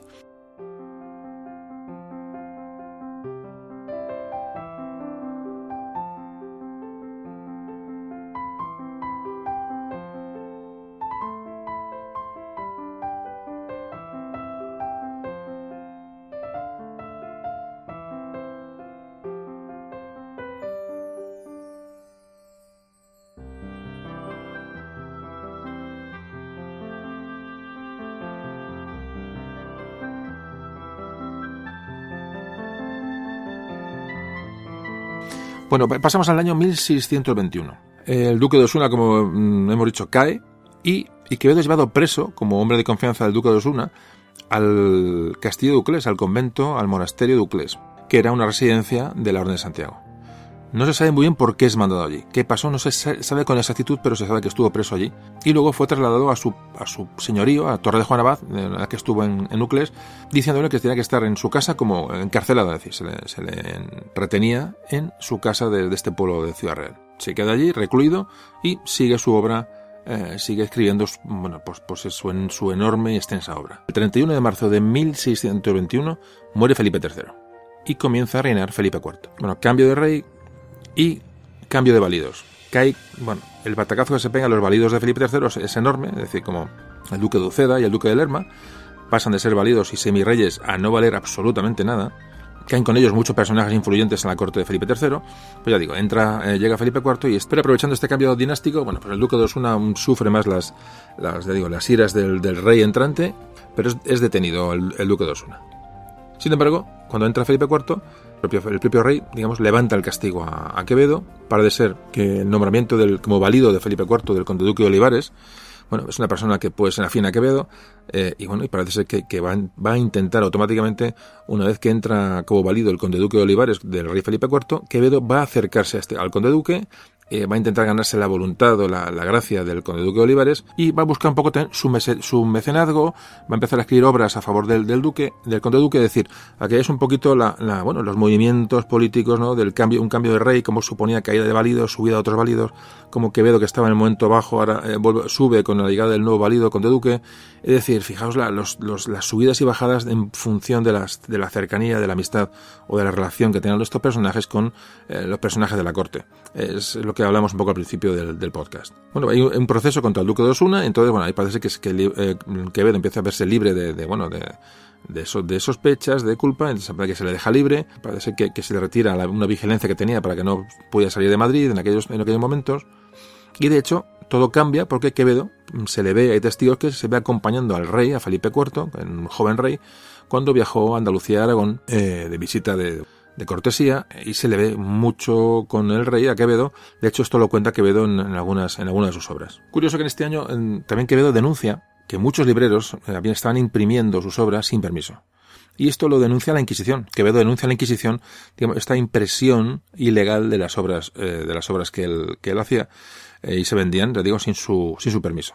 Es decir, que parece que la Inquisición hacía un poco de desgae ¿no? de, la, de la época. Y otro dato de la vida de Quevedo que tampoco, lo, eh, bueno, lo tengo muy contrastado, no contrastado, sino que tampoco tiene una, explicación. Algo, sucedería porque en el año 1622 el mismo Felipe IV parece que ordena que Quevedo se vaya otra vez a, este, a este señorío, a Torre de Juan Abad, y que no salga de allí sin su orden. O sea, que, que pueda, ser, ser recluido de una manera eh, sancionado ¿no? o desterrado a, a, a, su señorío. Ya digo que los motivos no están, no están muy claros, y este mismo año, 1622, se celebra la, la, canonización de Santa Teresa de Jesús. Y en un año después, 1623, ese destierro al que estaba sujeto Quevedo, eh, se le levanta el destierro sin que, bueno, sin que tenga ningún cargo en contra, es decir, que algo sucedió en aquel año, algo haría, algo diría, algo escribiría, porque realmente todo funcionaba así, contra alguien se metería, que, que el rey no estuvo obligado a desterrarle durante un año. O sea, que, no hay, no, vamos, no he encontrado datos de del tema, pero vamos, me puedo imaginar que algo, escribiría y alguien, atacaría para que ocurriera. Aquí está Quevedo ya escribiendo obras que, dedica o que dedica o que escribe o que envía al conde duque de Olivares, le digo, valido de Felipe IV. En decir, esta, esta, estas obras de, de ensalzamiento de personajes, como antes comentamos al principio. Fijaos, en el año 1624, para que veáis un poco las contradicciones, ¿no? El rey Felipe IV duerme en casa de Quevedo en Torre de Juan Abad, en su, en su señorío. Iba el rey hacia Cádiz y duerme en la casa de Quevedo. Bueno, y este mismo año muere el duque de Osuna, el que fue virrey de, Sicilia y Nápoles, eh, muere. El amigo de Quevedo, que parece que le afecta bastante. De la muerte del duque de Osuna era su gran amigo, su gran valedor, la persona con la que había vivido grandes momentos en Italia, que de alguna manera le había elevado ¿no? a, esa importancia política, ¿no? a esa relevancia política que, tuvo Quevedo. Bueno, pues muere en 1624 y muere en la cárcel el duque de Osuna. Repito, un virrey muere en la cárcel, imaginaos la cuestión. O sea, que eh, había que tener mucho cuidadito con, de quién era un amigo y qué tendencias y qué y qué caminos tomaba a la hora de, bueno, políticamente situarse. Repito que es curioso, bueno, es llamativo que el duque de Osuna muera, muera encarcelado. Aquí escribe, hay una obra que está perdida, se sabe que, se, que la escribió Quevedo en, honor al duque de Osuna, a su amigo, eh, pero está perdida, no se sabe dónde está. se titulaba Dichos y Hechos del excelentísimo señor duque de Osuna en Flandes, Sicilia y Nápoles. Bueno, pues de esta obra no hay, no hay rastro. Y escribió, hay un soneto que se llama Memoria Inmortal de don Pedro Girón, duque de Osuna, muerto en la prisión, en la cual critica Quevedo agriamente no la ingratitud ¿no? de, de, bueno de, una, de, una, de la patria ¿no? de, España con, con, un, lo que él considera un héroe y, le escribe bueno, os leo una, una, pequeña parte y dice faltar pudo su patria al grande Osuna pero no a su defensa sus hazañas. Diéronle muerte y cárcel las Españas de quien él hizo esclava la fortuna. Es una crítica no a cómo como comentar no a como la, a la ingratitud no de España hacia sus héroes y en este caso su amigo.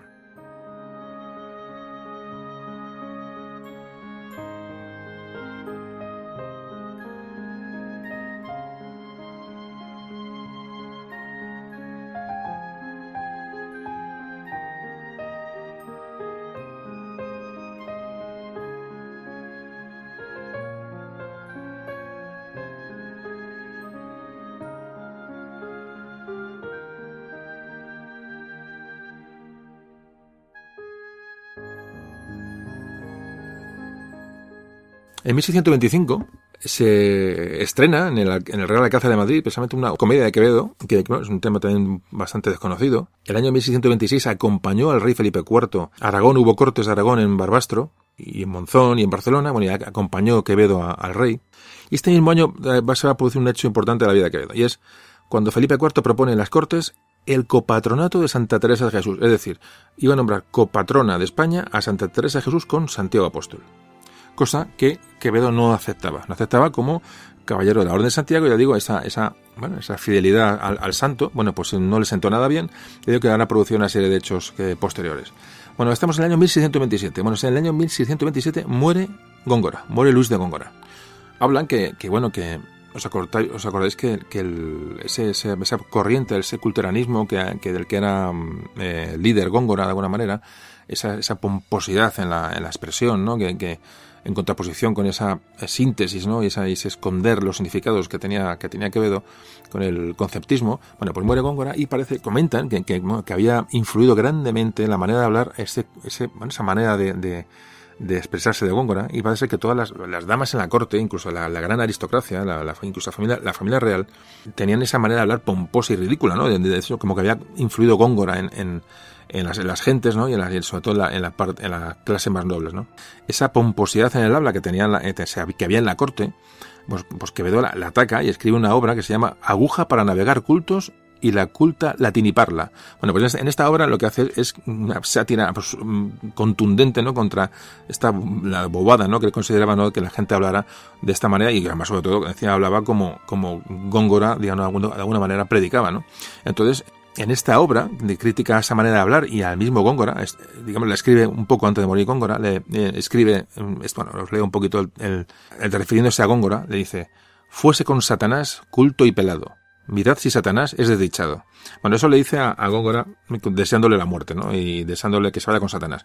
Lo que pasa, bueno, casualmente, Góngora muere muy poco después de, escribir esto Quevedo, y la verdad es que es ciertamente eh, Quevedo respetó luego, una vez que muere Góngora, mm, se olvidó de él por completo y parece que le respetó y le defendió eh, de algunos ataques que sufrió eh, después de morir. O sea, que, realmente, bueno, en vida eran, eran intratables, pero sí que eh, Quevedo parece que luego va, va incluso a defender eh, a Góngora ante ataques de otros, de otros escritores. Bueno, pues esto es un poco la, la cuestión, la relación de Quevedo y Góngora. Bueno, se crea en España una gran disputa con el tema del copatronazgo de Santa Teresa de Jesús con Santiago. Bueno, de hecho, hay una serie de movimientos, de, bueno, hay una, contraposición entre, tendencias, en la, por supuesto, en la, en la que está en contra de esta de este nombramiento de Santa Teresa como, como copatrona de España está Quevedo está vamos es el más el más beligerante ¿no? en contra de esta disposición hasta de hecho el Papa tiene que manda una disposición para que se acate lo, lo dispuesto digamos por la Iglesia en, la relación en relación al, a, bueno, al nombramiento de Santa Teresa Jesús como, como patrona de España no se convirtió en una auténtica batalla de entre intelectuales eh, eh, y, bueno y protestaron bueno, las iglesias de Santiago por supuesto la iglesia de Sevilla y muchos eh, bueno muchos muchos personajes de, hecho muchos vinculados con la orden de Santiago como como Quevedo tomaron la defensa de Santiago como único patrón de España, bueno, pero vamos, prácticamente de una manera, de una manera vehemente, ¿no? Entonces, eh, es, Quevedo escribe un memorial en 1627 en defensa del patrón Santiago, que se llamaba Memorial para el Panato de Santiago, que tuvo un grandísimo éxito, tuvo mucha mucha incidencia en, bueno, en la sociedad del momento, la gente normalmente defendía ese patronato de, ese patronato de Santiago, pero recibió algunas críticas ¿no? a, su obra, a los, que estaban en pro de, Teresa de Jesús, y les contesta, a esta gente le contesta con una obra que se llama Su espada por Santiago. Bueno, la obra Su espada por Santiago, que lo escribe precisamente en su, en su señorío, en este pueblo, en Torre de Juan Abad, donde estaba retirado en ese momento. O sea, digamos, se retiró a, Torre de Juan Abad para escribir esta respuesta a los, a los partidarios ¿no? de, de, de Santa Teresa de Jesús. Y entonces se le fue tanto la mano, es decir, fue tan violenta la, contestación de Quevedo a estas gentes que ante, esa barbaridad que, llegó a escribir Quevedo, esos insultos ¿no? que, empezó a proferir contra, contra los partidarios de Santa Teresa, se acordó encarcelarle y se le envió seis meses arrestado a la a su a Torre de Juan Abad, a su, a su, a su villa, ¿no? a, su, a su señorío. Estuvo un año, un año retenido, o bueno, desterrado, sin poder salir de su, de su casa en Torre de Juan Abad. Fijaos la cuestión, o sea, que, que, que mm, Quevedo eh, era el nombre de armas tomar, es decir, cuando cogía un camino lo cogía, pero, pero hasta la última consecuencia. Y ya estamos, eh, llegamos a 1629, donde al final se le permite salir de su, de su señorío y volver y regresar a Madrid.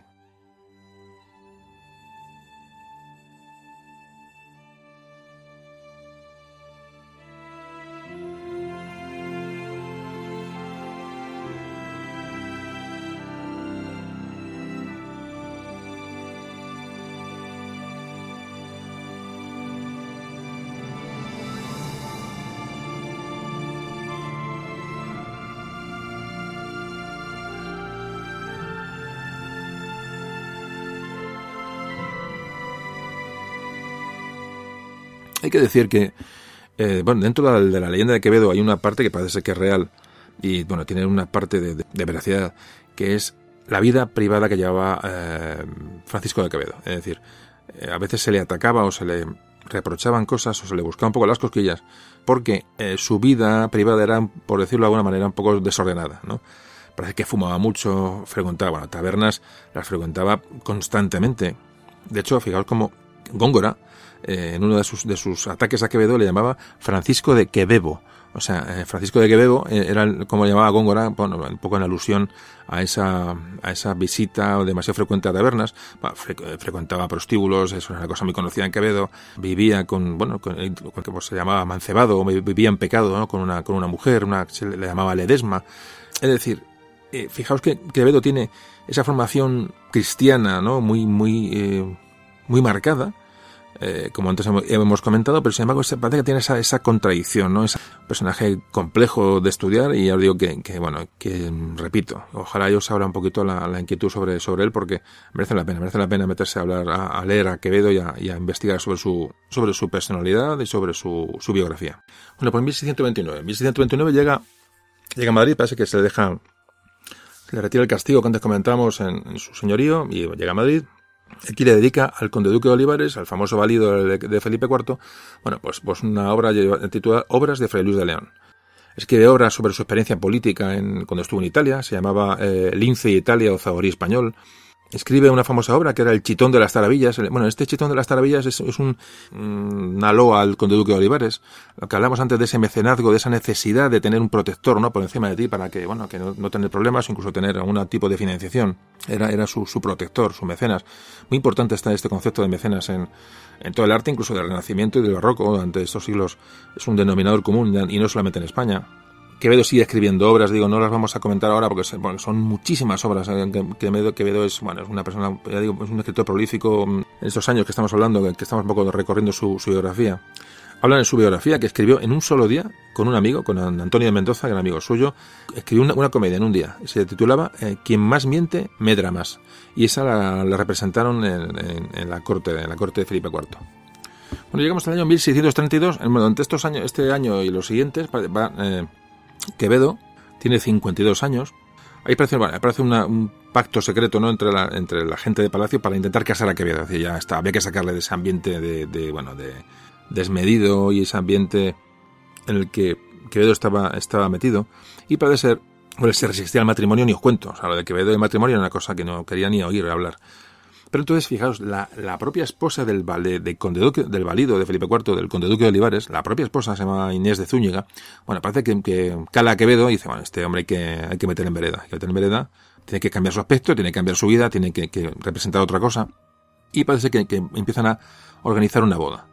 Claro, Quevedo no podía eh, rechazar esta, esta, esta, esta acción de la, de la mujer del conde duque, es decir, que era realmente si el válido era el rey, la mujer del válido pues prácticamente era la reina en funciones, o sea, imaginaos cómo era la cuestión. Entonces, claro, Quevedo se ve entre la espalda y la pared y no va a poder, bueno, rechazar esta, esta, esta proposición ¿no? de, boda que le van a hacer en, breve.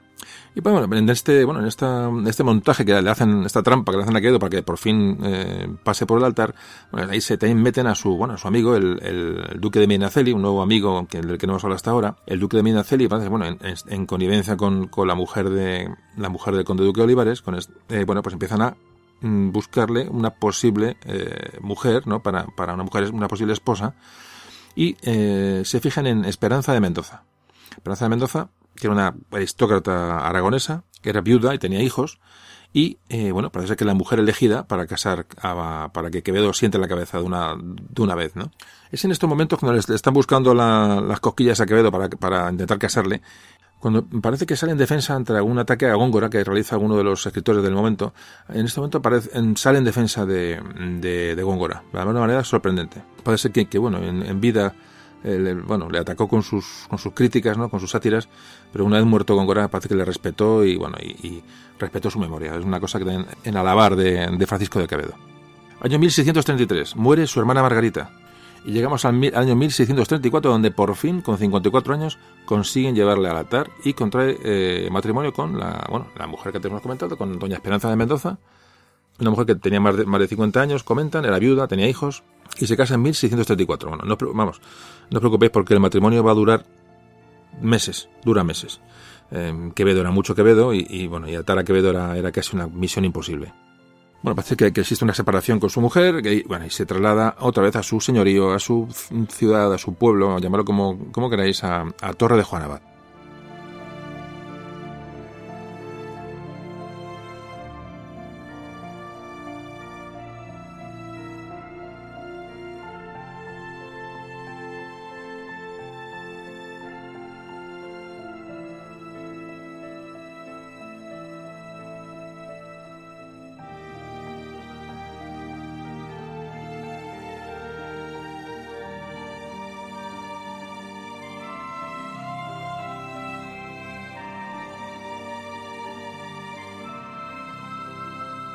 En el año 1635, año en el que el rey Luis XIII de Francia declara la guerra a España y automáticamente Quevedo empieza a escribir cartas contra el rey de Francia y, bueno, y defendiendo bueno, pues a, España.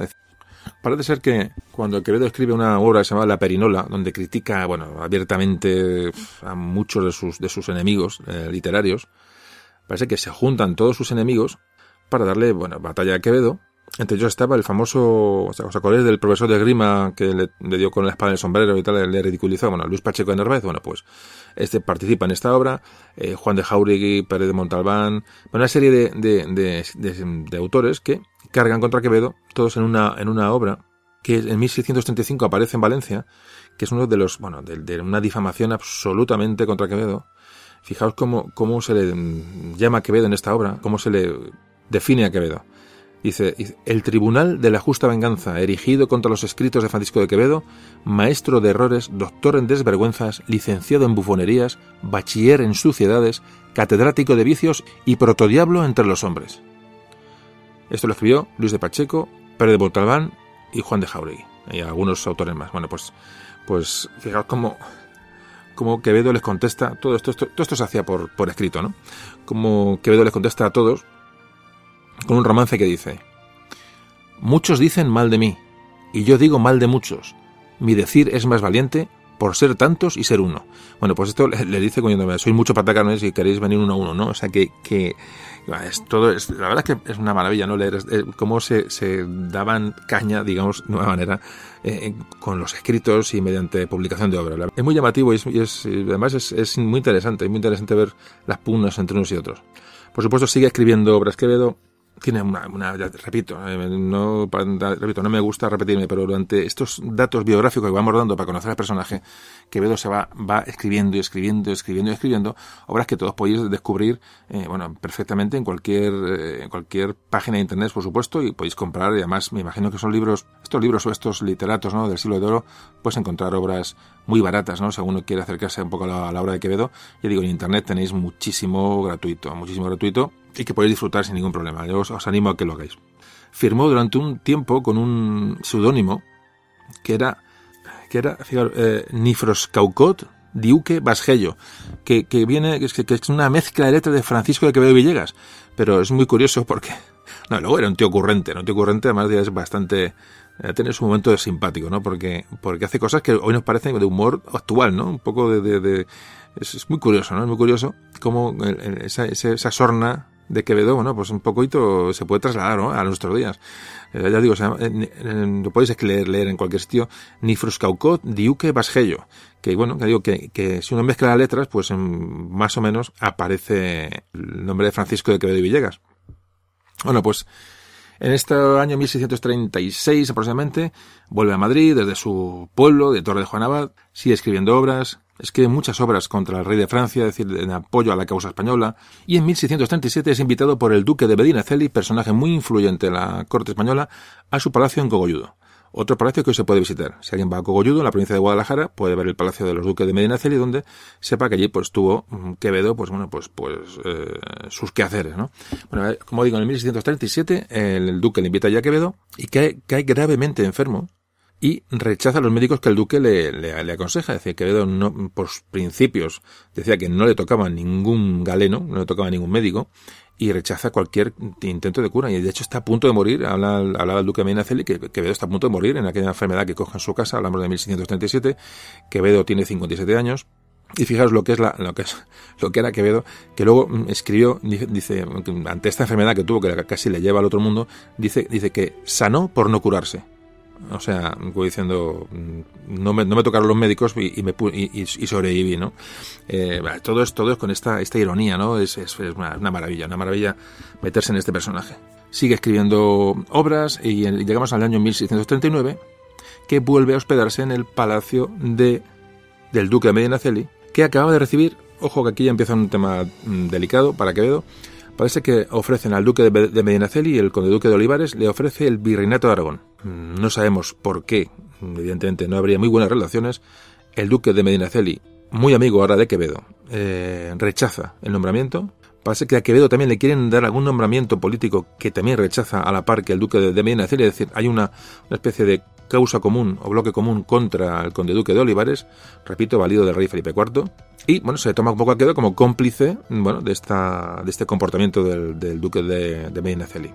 Entonces, aquí se produce un hecho también que la historia no lo da como seguro, no lo da como. parece que puede formar parte de la leyenda que es sobre Quevedo, en el cual, bueno, el, estaba viendo las maniobras de Conde Duque de Olivares, eh, Quevedo, contra el rey, contra el, su, contra el duque de Medinaceli y contra el propio rey. decir, entonces parece ser que le deja una, un, un escrito en una cena que está en el cual se hallaba el rey Felipe IV, parece ser, que ya digo que es una parte de la historia, tampoco lo corrobora, pero bueno, eh, debajo de la servilleta del rey le, deja un escrito en el cual le, comenta, bueno, le digamos las, las, eh, lo que está pasando con el conde duque, una crítica ¿no? al conde duque de manera para que el rey espabile, que, que sepa quién tiene, quién tiene de, de válido, ¿no?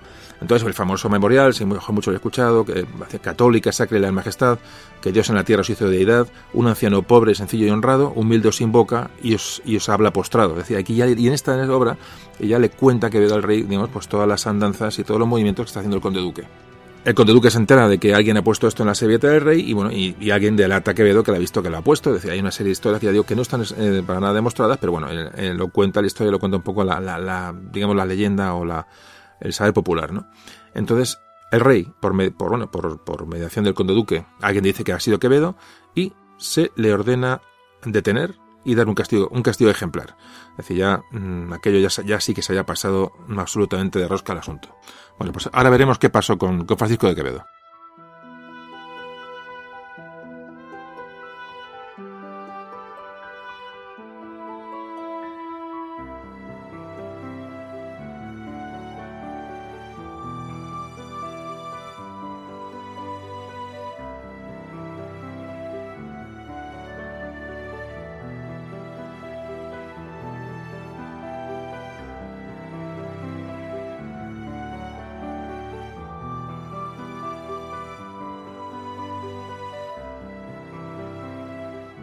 Bueno, pues después de este tema, parece que Quevedo está, está hospedado en el Palacio del Duque de Medinaceli en Madrid y se manda ahí una serie de, alguaciles eh, que entran por la noche y detienen a Francisco de Quevedo.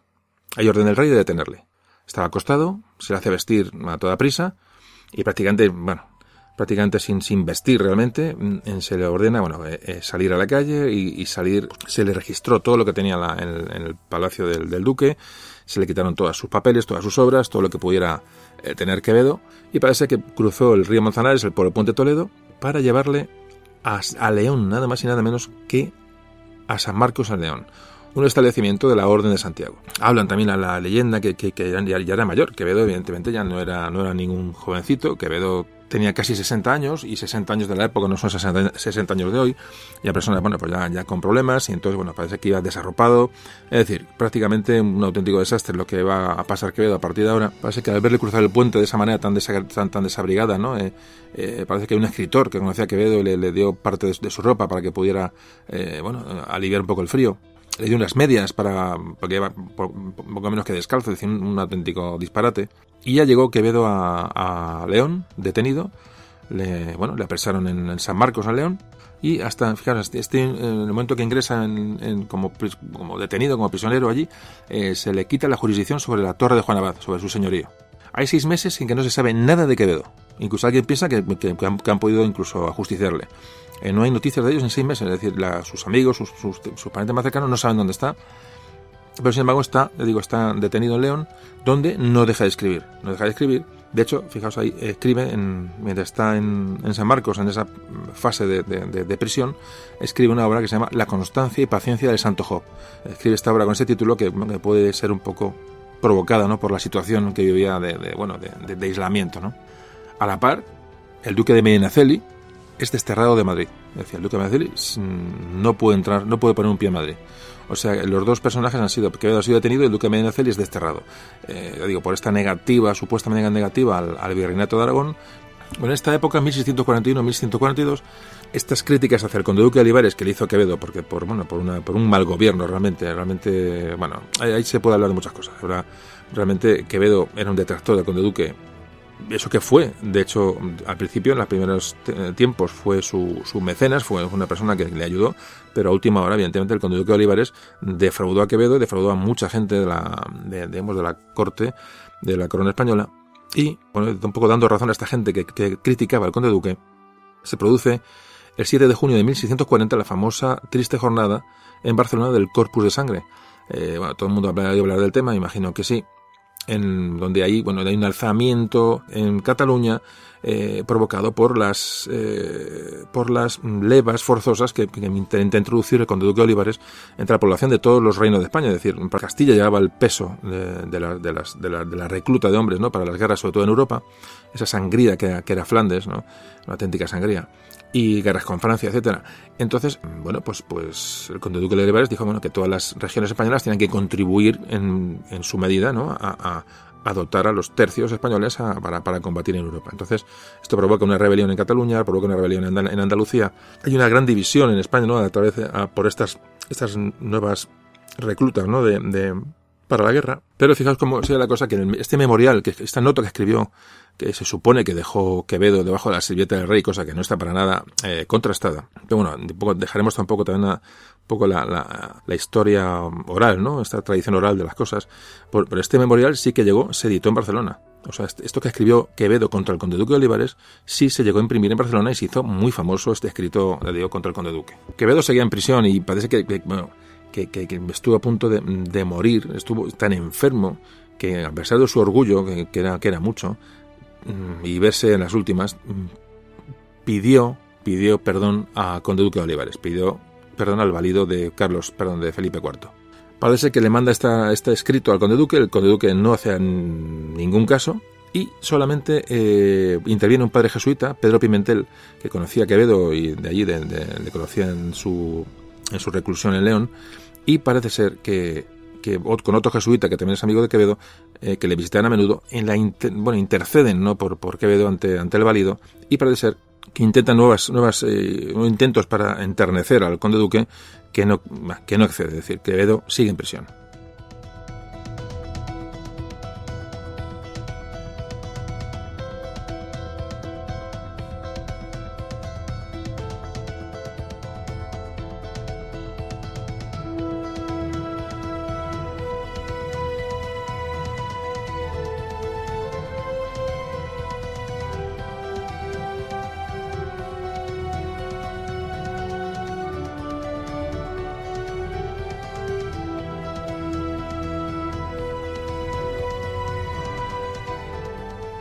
Estamos en 1643. Bueno, pues se produce la caída fulminante, destitución fulminante del conde duque de Olivares, el valido de, Felipe IV.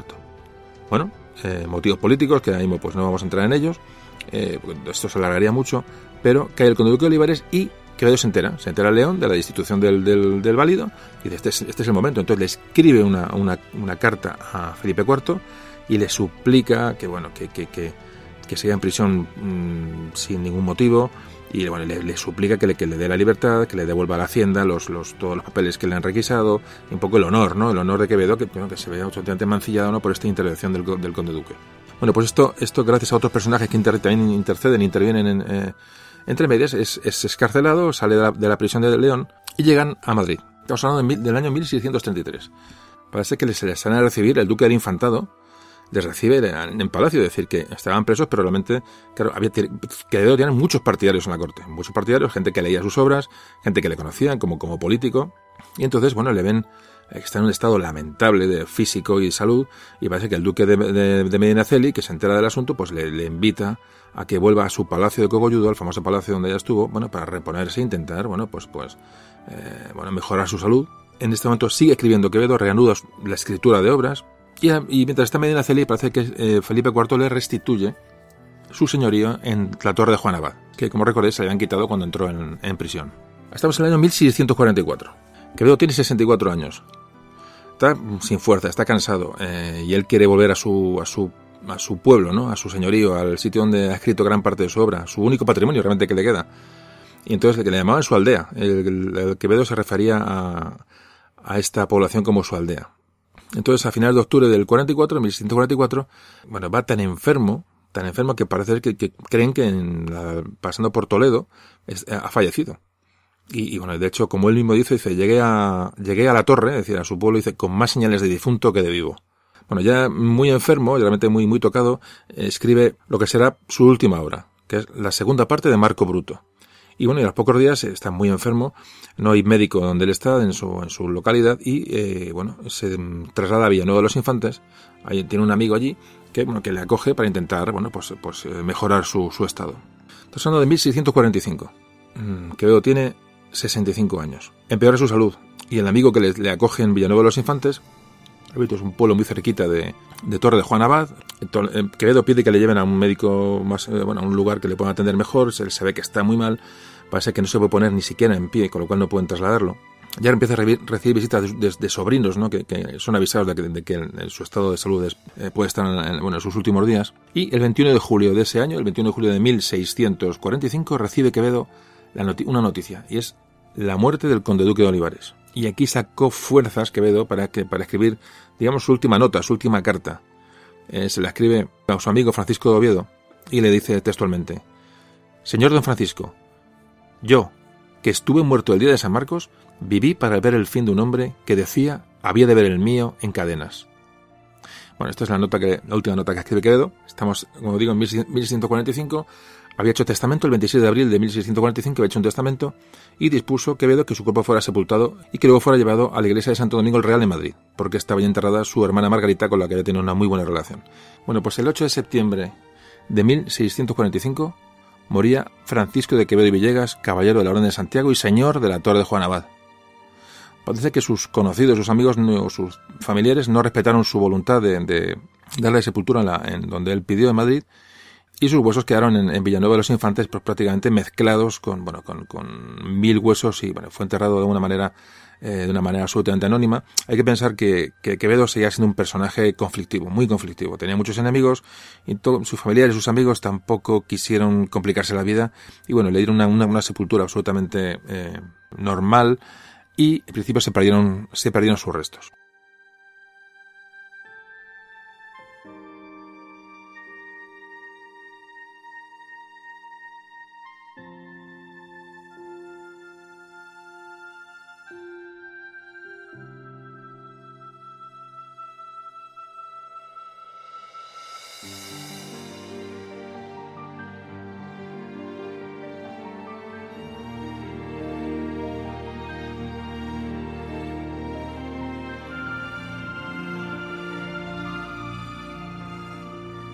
Bueno, sobre la obra de Quevedo, eh, realmente pues, hemos hablado un poquito de, las características de la, eh, literatura en el siglo de oro, de lo que era el conceptismo de Quevedo, hemos hablado un poco de sus sátiras, hemos hablado de su, de su idea de las mujeres, era un hombre muy religioso. Entonces, solamente decir que la obra de Quevedo se puede, se puede dividir de alguna manera, si por, por dividirlo de alguna manera, en, poemas, digamos, morales y religiosos. Hay que pensar que Quevedo era caballero de la Orden de Santiago, una persona muy religiosa, había estudiado teología. Ese, ese prisma no lo podemos eh, perder de vista tuvo una serie de poemas amorosos muy en contraposición con esa con esas sátiras, ese, esa, ese espíritu burlesco de, de, o burlón de que siempre se ha achacado a Quevedo. Tiene unos poemas de amor impresionantes, eh, muy muy intensos, muy desgarrados, muy ya digo como el que hemos leído al principio del, programa, que es una maravilla. Eh, eh, lo podéis escuchar otra vez. Os recomiendo que volváis, rebobinéis el podcast, el, MP3 o el MP4, el formato que lo tengáis y escuchéis ese, ese poema que es una maravilla. Y bueno, eso, eh, todos esos, esos, poemas satíricos eh, de los que más famoso ha hecho, más famoso han hecho a Quevedo, suponen mm, que más del 40% de su obra, ojo, eh, o sea, realmente la sátira y la burla y el, bueno, y esa, esa, doble intención, esa ironía, era, fue realmente gran parte de la obra, de la obra de Quevedo. Ya os digo, no, no vamos a dar datos sobre la obra, sobre características, porque no, mm, ya digo, no, creo que el que le interese el personaje, que es el que hemos tratado hoy, realmente, como siempre digo, ha sido, la obra de Quevedo o el personaje de Quevedo ha sido una excusa para hablar del siglo de oro, para hablar del siglo XVII, para hablar de los Austrias menores, para hablar del conde duque Olivares. es decir, nos hemos metido un poquito en la, en la España de la época. Eh, hemos usado a Quevedo para, para ello, porque es un, para mí es un personaje impresionante. Pero bueno, hemos definido un poco la historia de España en aquel momento. Entonces, hemos, ya digo, el fin de este programa no es eh, de hacer una obra de, estructura literaria o de conocimiento literario, que no sé hasta qué punto os puede interesar datos literarios sobre Quevedo, que todos podéis encontrar en cualquier sitio, y de hecho muchos habréis estudiado durante vuestros época de estudiante, el que no está estudiando todavía, habéis estudiado Quevedo y habéis eh, conocido un poco el personaje. Pero bueno, es un poquito la, idea que tenía con este programa. Y, y, nada, y bueno, pues vamos a ir, vamos a ir terminando.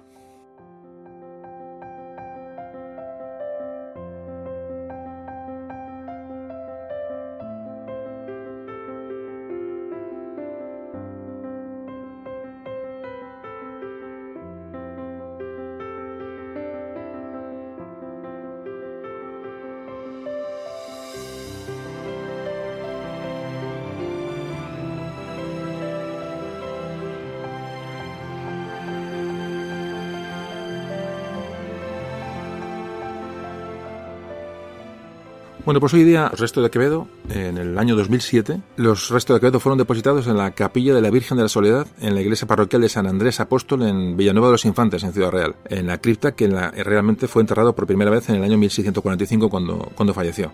Bueno, esto lo podéis visitar. Repito, Villanueva de los Infantes, eh, un pueblo precioso, un pueblo precioso. Podéis, os animo a que vayáis a Villanueva de los Infantes, os animo a que visitéis la fortaleza de la Orden de Calatrava, la, la Calatrava la Nueva, que está muy cerquita. Eh, bueno, aquella zona es, bueno, tiene un montón de lugares que visitar y sí, parece que es un lugar que hay que ir, hay que ir, no hay ninguna carretera, digamos, nacional que pase muy cerca. Podéis visitar el famoso pueblo de, Quevedo, la Torre de Juan Abad, también que está cerca. Bueno, es un lugar pues entrañable, ¿no? Si queremos un poco vivir o revivir, ¿no? Lo que, eh, lo que fue que este, este personaje. Bueno, hablando de los huesos de Quevedo, parece que estaban enterrados en una fosa común y parece que el fémur derecho de Quevedo, que, que repito que era una persona que tenía una cojera, sirvió para, fue un indicio para identificar los huesos, los huesos de, de Quevedo. Es que estaban, entre otros restos humanos, estaban mezclados, y un equipo de la Universidad Complutense de Madrid fueron, los, fueron los que identificaron los restos de, Francisco de Quevedo. Sus restos estaban mezclados con huesos de niños, animales, es decir, está una, una fosa común, de lo más inmundo, ¿no? Eh, se recuperaron 10 fragmentos de su esqueleto, parece que fueron algunas vértebras, los dos fémures, una clavícula y el cráneo no se, no se encontró, ya que es una parte que es muy frágil y, se deteriora con, muy rápidamente. Bueno, pues este es un poco el fin de Quevedo, el personaje del que hemos hablado hoy, un personaje caricaturizado y deformado por la leyenda, sin duda. Nos ha llegado pues un Quevedo burlón, un Quevedo descarado, ese espadachín, ¿no? El, eh, lenguaraz, eh, eh, pero realmente, bueno, aunque hay, puede haber parte de verdad en toda esta visión de, de Francisco de Quevedo Villegas, eh, yo creo que realmente era un hombre atormentado por la época que le tocó vivir, por su tiempo, ¿no? Eh, tenía un, carácter difícil, probablemente por sus problemas físicos de los que hemos hablado. Pero una persona muy inteligente, una persona que era que desbordaba creatividad y, Y esta, estas condiciones ¿no? de, esta, esta, inteligencia, ¿no? pues yo creo que le impidieron adaptarse a aquellos tiempos de, decadencia tan, tan, tan pronunciada en España, ¿no? aquellos tiempos de, bueno, porque no se comprendía muy bien qué estaba ocurriendo, ¿no? este, este barroco ¿no? que, que, arrastraba a las gentes ¿no? a, ese pesimismo ¿no? de, digo, decadente. Como, Quevedo escribió aquella, cómo luchó contra la leyenda negra, ¿no? Como, como Quevedo realmente le dolía a España, ¿no? Como se suele decir, eh, eh, eh, sufría con aquello que estaba sucediendo y no, no permaneció impasible ante, ante estos acontecimientos. Muchos han definido a Quevedo como un hombre contradictorio. Yo no creo que fuera contradictorio en sí, sino que, que era un hombre de contrastes, muchos contrastes, un hombre evidentemente especial. Pero no os quepa duda, Francisco de Quevedo es uno de los escritores más brillantes de nuestra literatura y de verdad que os animo a descubrirle, a que algunos le descubráis y otros le, redescubráis realmente, ¿no?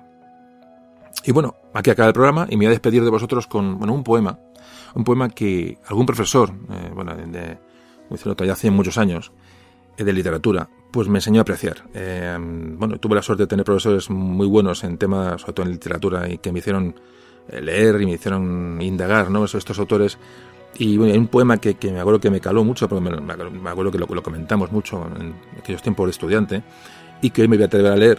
Eh, es un enorme poema que se titula A la mar. A la mar, de Francisco de Quevedo. Estos, en estos cuartetos que escribe Quevedo, eh, nos habla de, un mar vivo, un mar sobrenatural. Es corto, ¿eh? Es un mar con tesoros escondidos, con barcos hundidos, de velas que molestan al viento, bueno, en definitiva eh, nos habla de la levedad de la levedad del hombre en sí, ¿no? Bueno, pues ahora os lo leo y nada, y espero que os haya gustado el programa. Hoy hemos hablado de Francisco de Quevedo y Villegas. Hasta la próxima.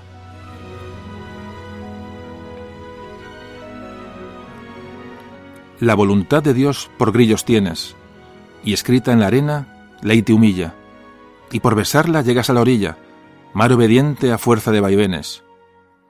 En tu soberbia misma te detienes, que humilde eres bastante a resistilla.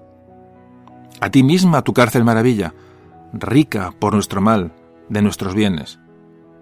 ¿Quién dio al pino y a la haya atrevimiento de ocupar a los peces su morada y al lino de estorbar el paso al viento? Sin duda, el verte presa, encarcelada, la codicia del oro macilento, ira de Dios al hombre encaminada.